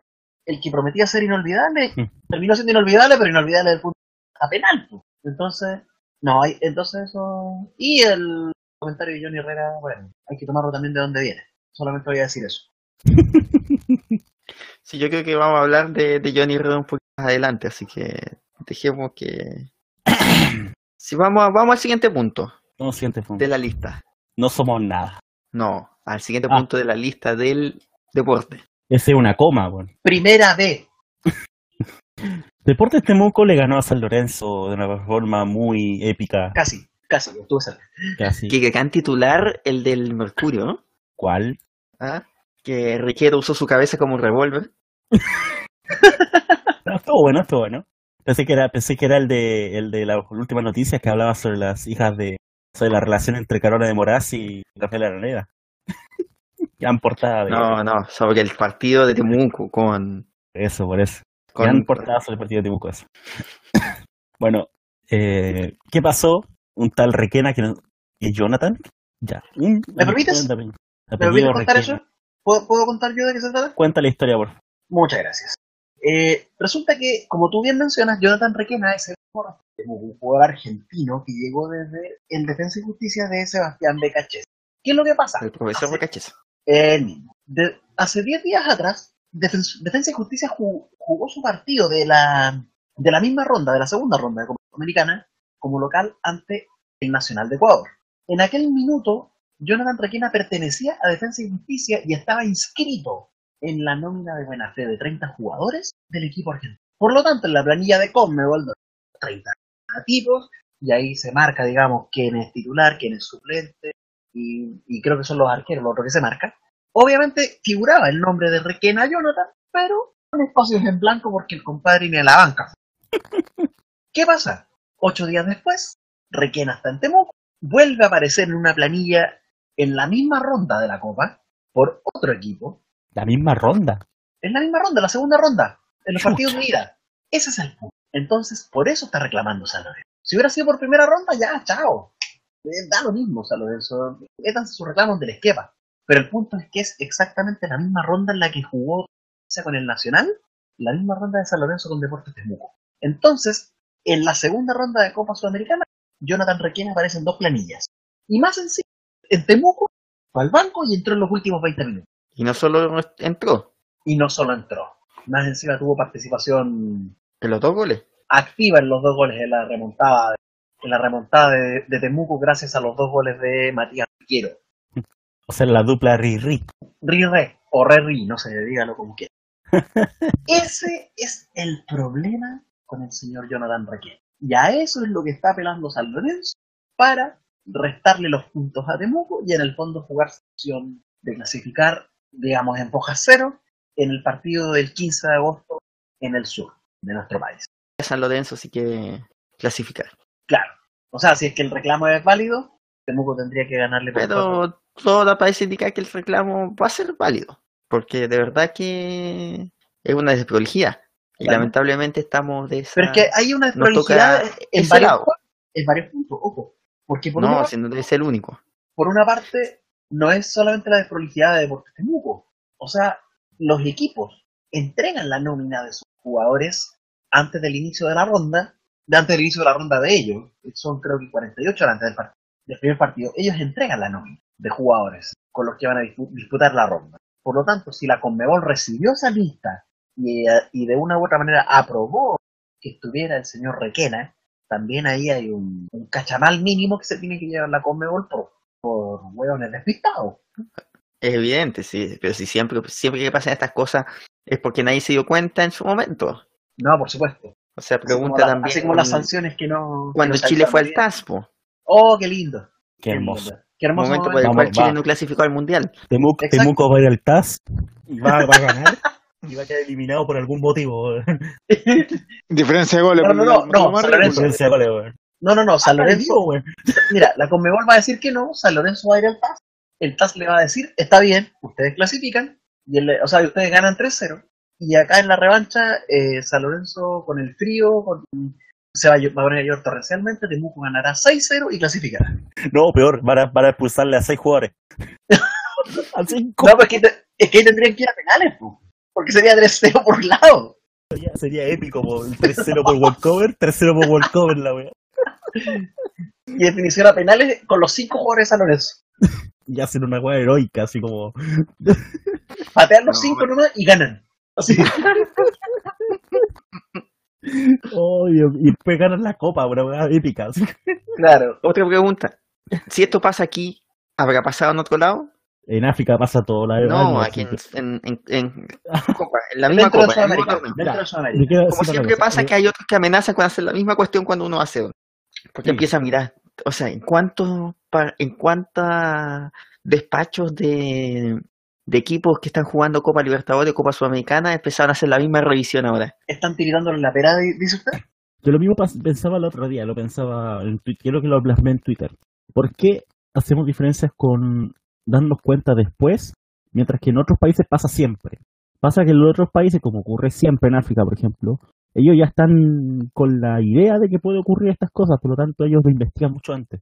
Mientras que en nuestros casos, los casos latinos, tiene que ocurrir que alguien de la prensa o alguien fuera filtre una nómina o filtre un dato para apelar Claro. es una cosa casi de casualidad. Porque acá, no es que, no es que no estemos, claro, no estamos acostumbrados.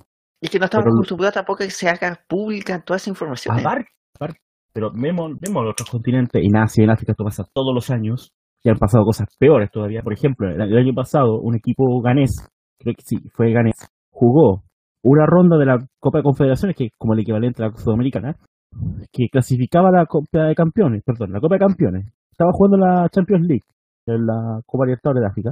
Lo eliminaron, bajó a la Copa de, a la Copa, mm, a la Copa de Confederaciones de África, en la Sudamericana, por decirlo. Eh, este equipo investi- eh, apeló. Mientras se hizo la apelación, este equipo jugó su partido de la Copa Copa Confederaciones, ganó su serie del partido de la Confederaciones, clasificando a la siguiente ronda, y la apelación, ahí recién llegó la apelación que fue a favor de este equipo, por lo tanto este equipo subió de nuevo a la Copa, a la, a la Champions League de África. Cacha el hueveo. po. La cosa es que el equipo que había perdido la, la Copa Confederaciones contra el equipo ganés tuvo que jugar de nuevo la Copa clasificando. po. Esta weá fue hermosa. Y no eso no es lo peor de todo. Pasa que el, el- el- lo peor de todo es que el equipo perdedor, que era el Mameloni Sun, el equipo del Mameloni Sundowns, salió campeón, po, weón. Salió campeón de la Copa. Ay, ay, ay. weón. África nos tiene una historia. Bueno, esa es una historia africana que voy a contar después, pero es otra. Pero Ya. yo siento que esos van a, yo siento que los van a penalizar. Que Vamos al siguiente tema entonces. Si hablamos de, ba- de, de balazo, hablemos de crisis. la crisis en la chocía. No. Eh, la crisis de en la. Universidad de Chile. Ah, ¿Verdad? Porque la, la- los feminismos está dejando la grande en Universidad de Chile, El La casa de club, los llamado. Club Deportivo Universidad de Chile. en la Corfush. Lo que el equipo que, o el- la sociedad anónima que absorbió todos los bienes de la Corfucha, azul azul. Eh, Pero que- aguanten. La U se quedó con una enorme pérdida. Bueno, no sé si es enorme la pérdida, pero Con Luis Felipe Pinilla, eso sí que una Luis pérdida. Felipe Pinilla se fue. ¿Se fue? No, Puta. Mauricio No, Pinilla no que se fue. Esto es, peor, esto es peor que cuando te dicen que Arjona está vivo, está en buena salud. Oye, pero al respecto, un gran saludo al amigo Chuncho Aldo Marín. Oh, Aldo Marín, pobre.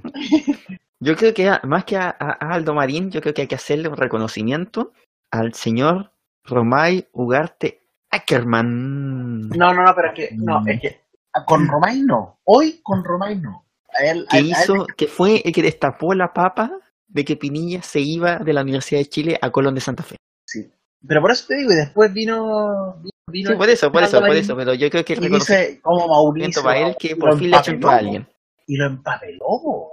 Aunque también cuando yo leí Luis Felipe Pinilla Colón no me hizo ningún sentido. O sea, nada, cero. Es que ah, no te hacía sentido ni Luis Felipe Pinilla ni Mauricio Pinilla.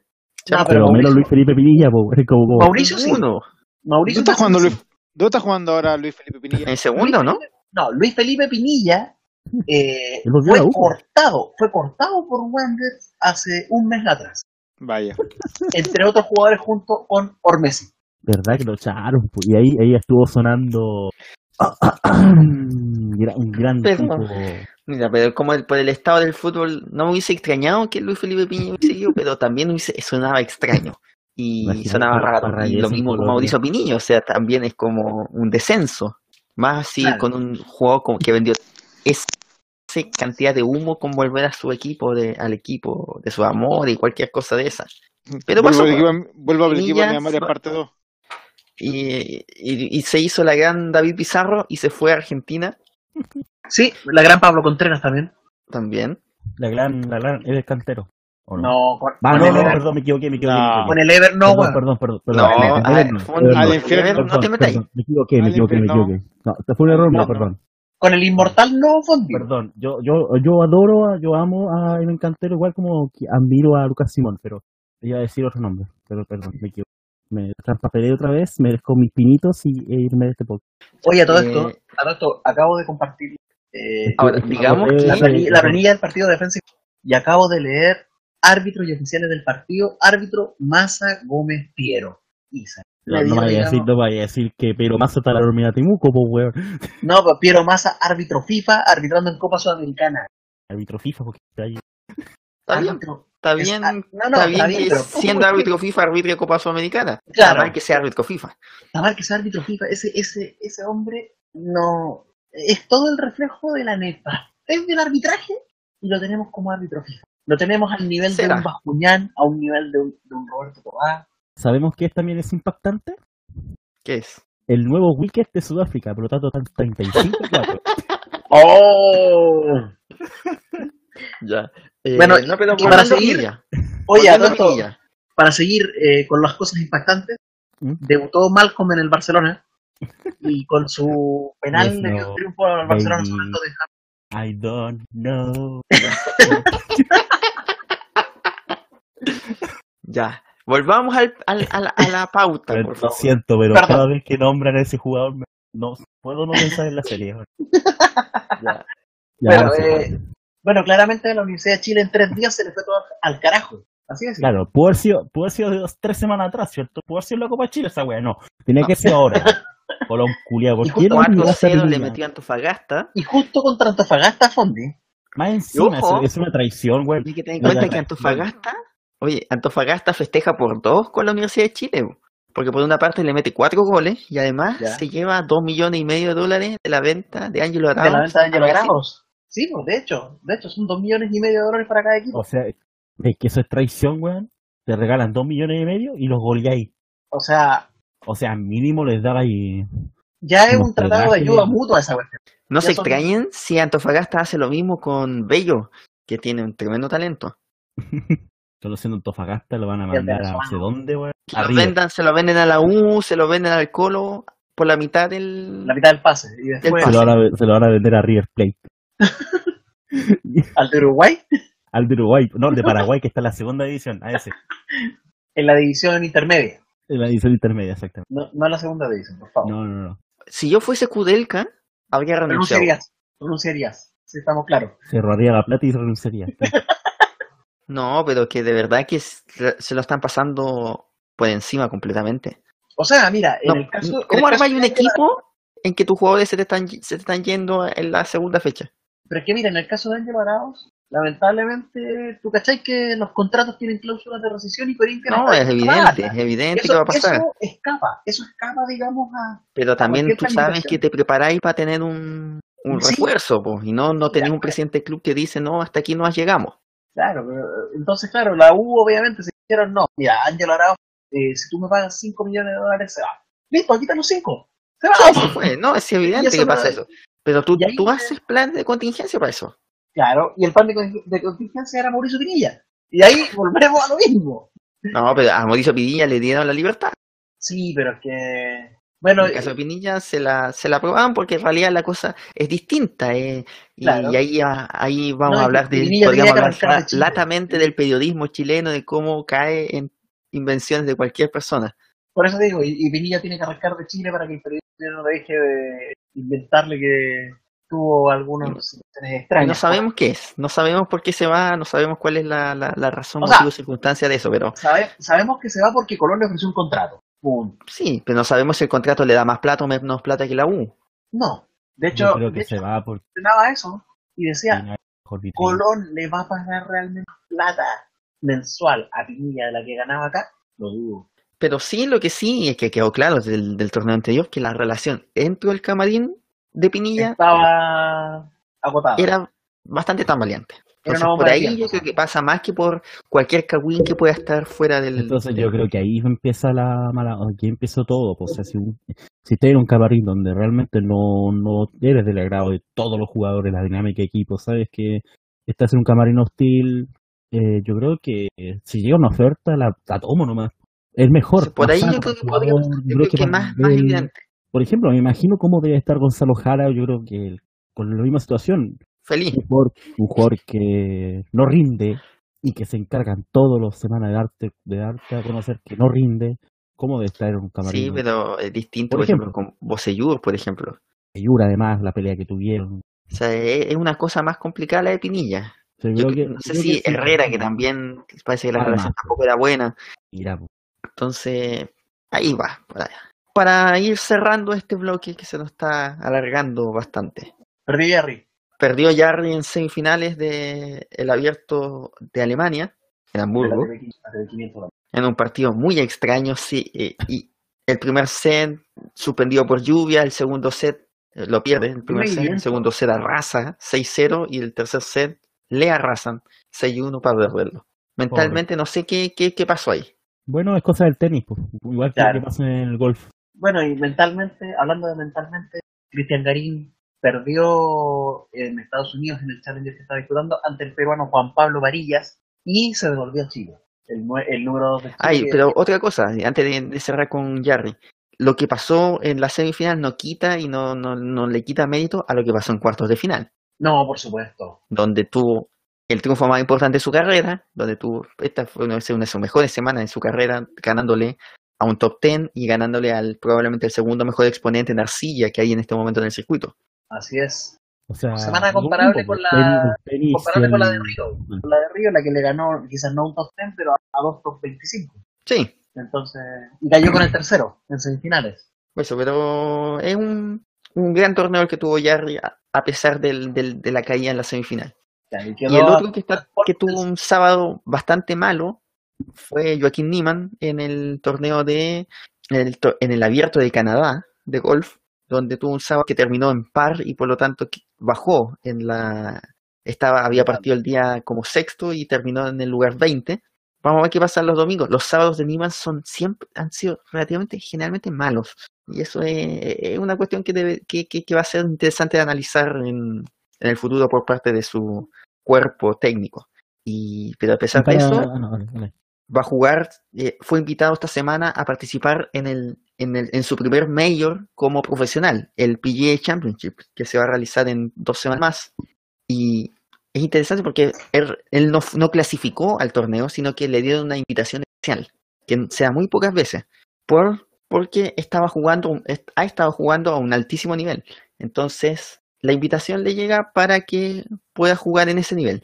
¿Y por qué es in- interesante? Porque a él se le compara mucho con quien es hoy en día, entre comillas, su mentor, que es Sergio García, que es un tremendo golfista, a pesar de que no, en, en- por el lado de los triunfos no, no se le ha dado, siempre. Ahora en Augusta tuvo hace, el año pasado un, tremendo, un gran torneo, y lo, ¿El donde, niño? donde ganó el Masters, el niño García, El niño García. y en su, que, en su, que, que su carrera, la carrera de Niemann se parece mucho a la carrera de Sergio García el año 99, cuando debutó, cuando salió como profesional. Y Sergio García compitió en el PGA Championship ese año y terminó segundo. Entonces, por ahí también va la, va la, la, la visión o, el- o- o la idea tal vez del- de la organización del torneo, pensando en que tal vez podría tener un gran participante y por eso lo invitan, le dan una invitación especial para el torneo, que se va a competir en dos semanas más. Ese sería su primer mayor como golfista profesional. Creo que estamos con eso, con todos los... Una cosa, falta una cosa. Ah, ¿qué falta? Eh, la historia africana va a ser muy Ya. cortita. Eh, tras 20 años de conflicto bélico, una relación muy tensa que ha habido, una de las relaciones tensas más, más, más ignoradas del mundo, la de Etiopía y Eritrea, por primera vez en todo este tiempo se va a disputar una amistosa entre estas dos selecciones como parte del proceso de paz que están llevando y de reconciliación. Se estima el partido más o menos mediados de agosto, la fecha está por confirmar, pero los, las los medios de prensa etiopíes ya confirmaron que se juega. Donde hasta ahora se dice que va a ser en la capital de Eri- Eritrea, pero más información no se ha dado al respecto. Sí, lo bueno es que el partido, como os digo, sería parte ya de, es un hecho, sería parte del proceso que llevando. No, no vayan a agarrarse en una batalla campal, porque hasta ahí no va a llegar el proceso de paz. No, esperamos que no. Ya este ha sido el fin de la sección deportiva.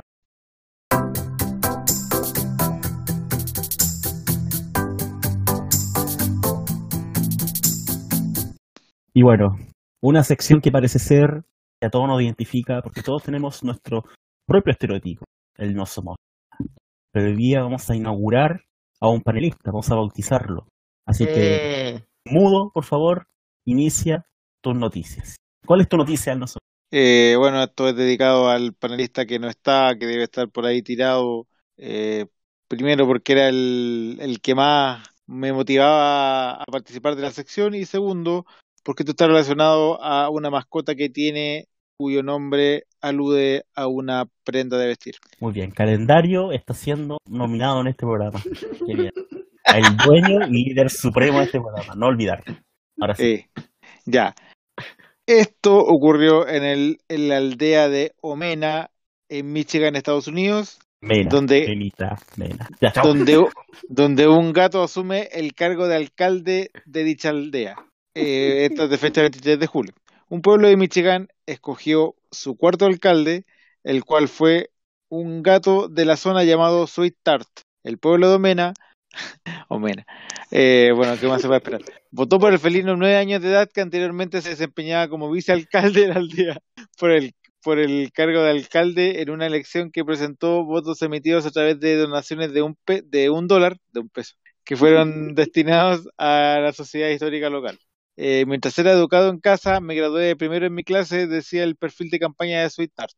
Los funcionarios dijeron, los funcionarios dijeron que la elección los funcionarios dijeron que la elección a la que se presentaron una gran variedad de candidatos animales hubo un récord en la cantidad de votos. Durante más de una década el pueblo tenía un animal como alcalde. Eh, Me imagino los candidatos, una ardilla, una, una marmota. ya vienen, ya vienen.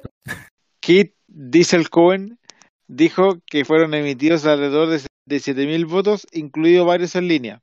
Eh, esto es por mucho la elección con más, con más, con mayor cantidad de votos, dijo el mismo Diesel Cohen, a una emisora local. Sospechamos que muchos votos vinieron fuera del área cercana debido a nuestro alcance por internet, a nuestra publicidad y por la posibilidad, la posibilidad de poder recibir votos por PayPal.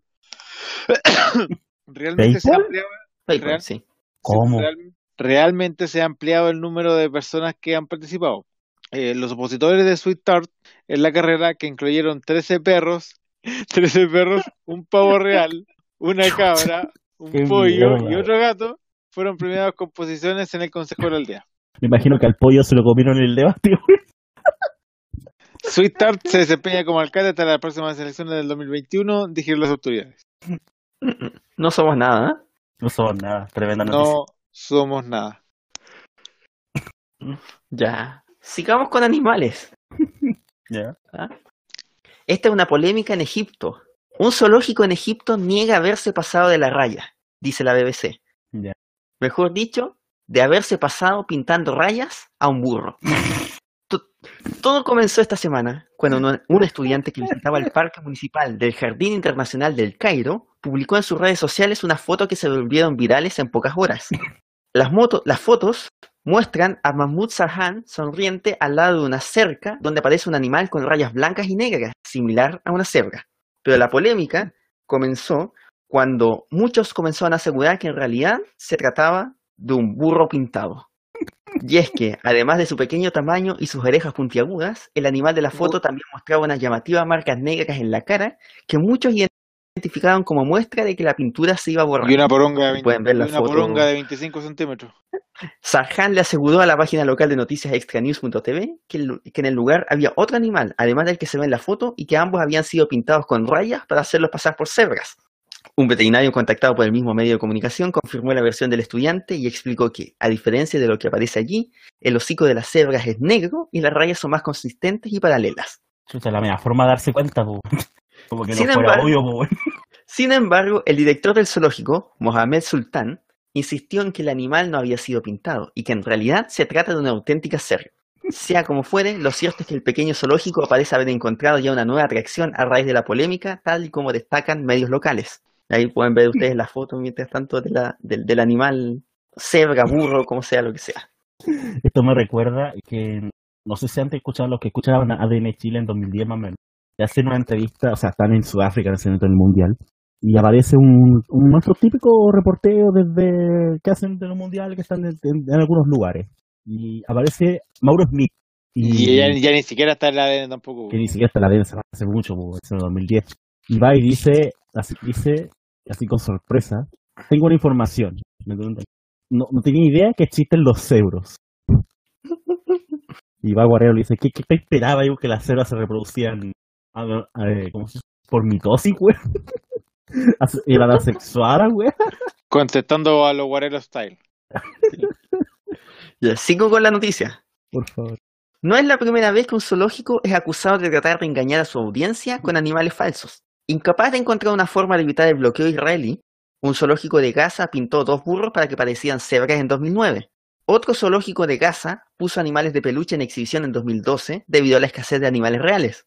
En 2013, un zoológico de la provincia china de Henan trató de hacer pasar a un perro mastín tibetano como si fuera un león africano.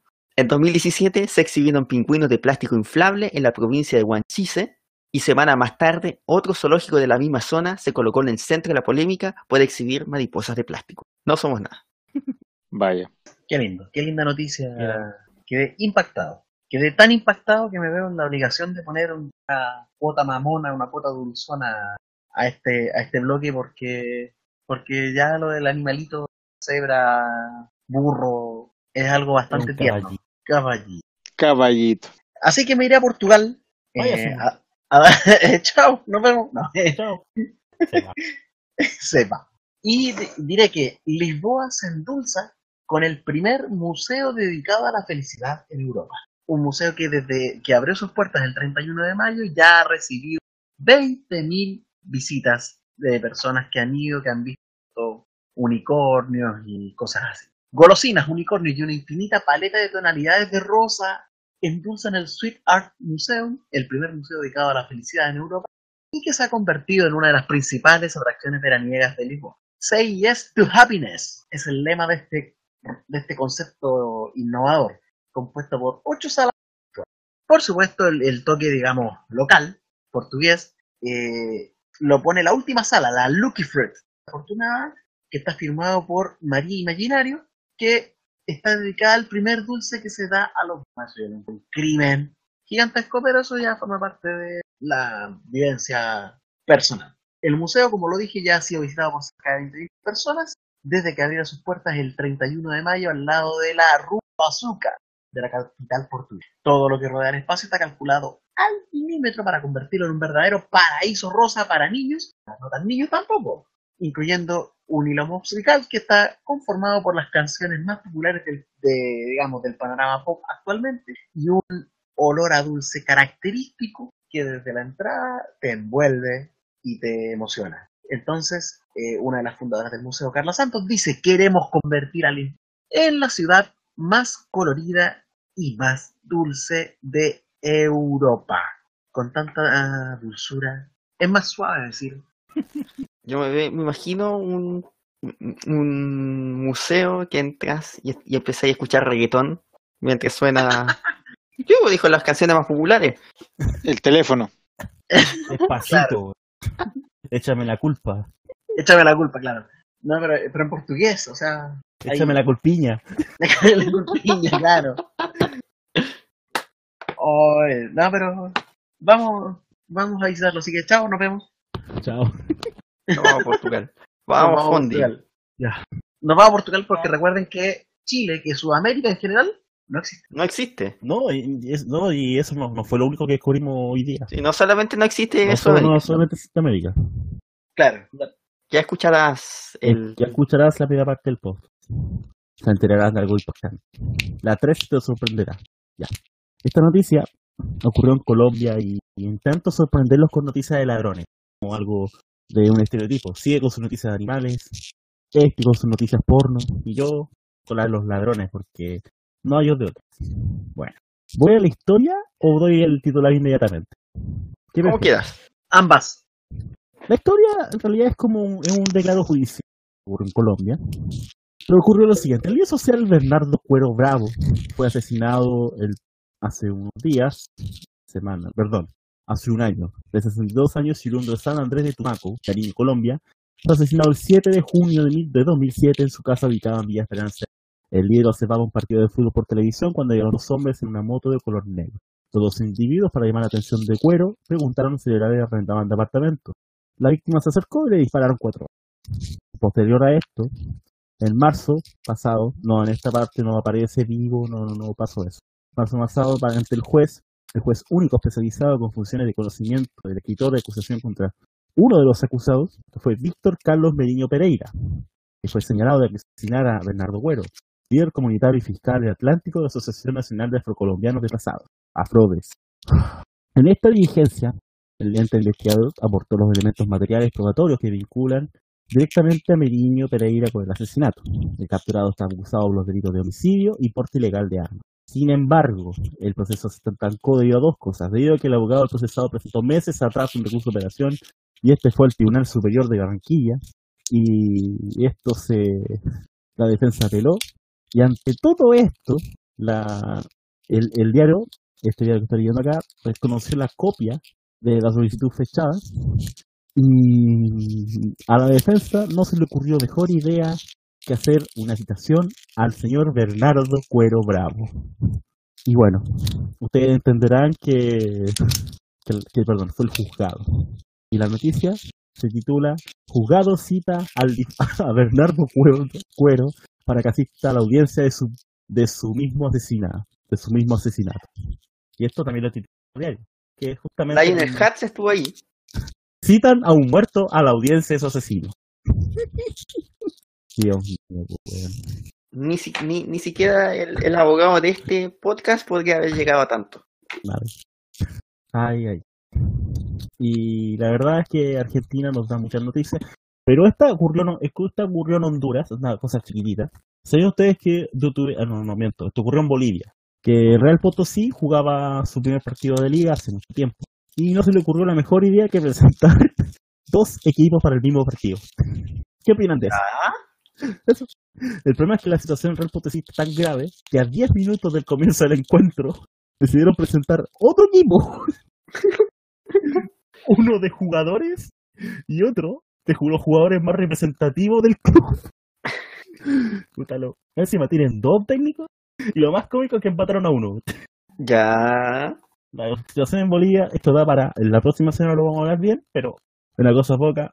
Y nos vamos a ir a un vecino de Bolivia, Argentina, porque Argentina es el mejor país del mundo. Y bueno, como es normal, vamos a hablar de ladrones. Un robo millonario a un camión de caudales ocurrió ayer en la ciudad bonaerense Villa Fiorito, partido de Lomas de Zamora, cuando un delincuente aprovechó un descuido y se llevó una bolsa de un camión de caudales o de valores que ingresaba a una empresa.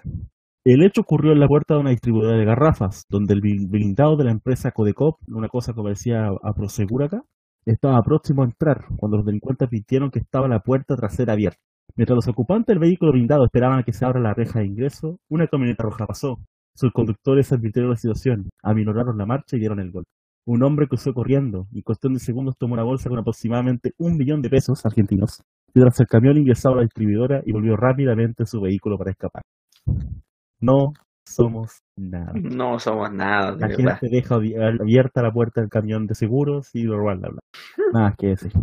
Y bueno, confiada.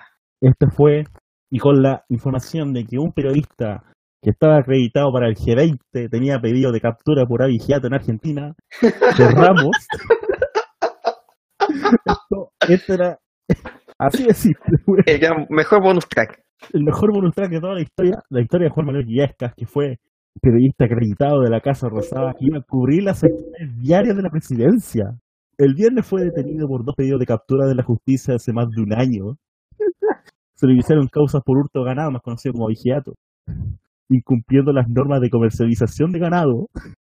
Ay, Dios mío. y más encima este tipo está acreditado para el G20. po.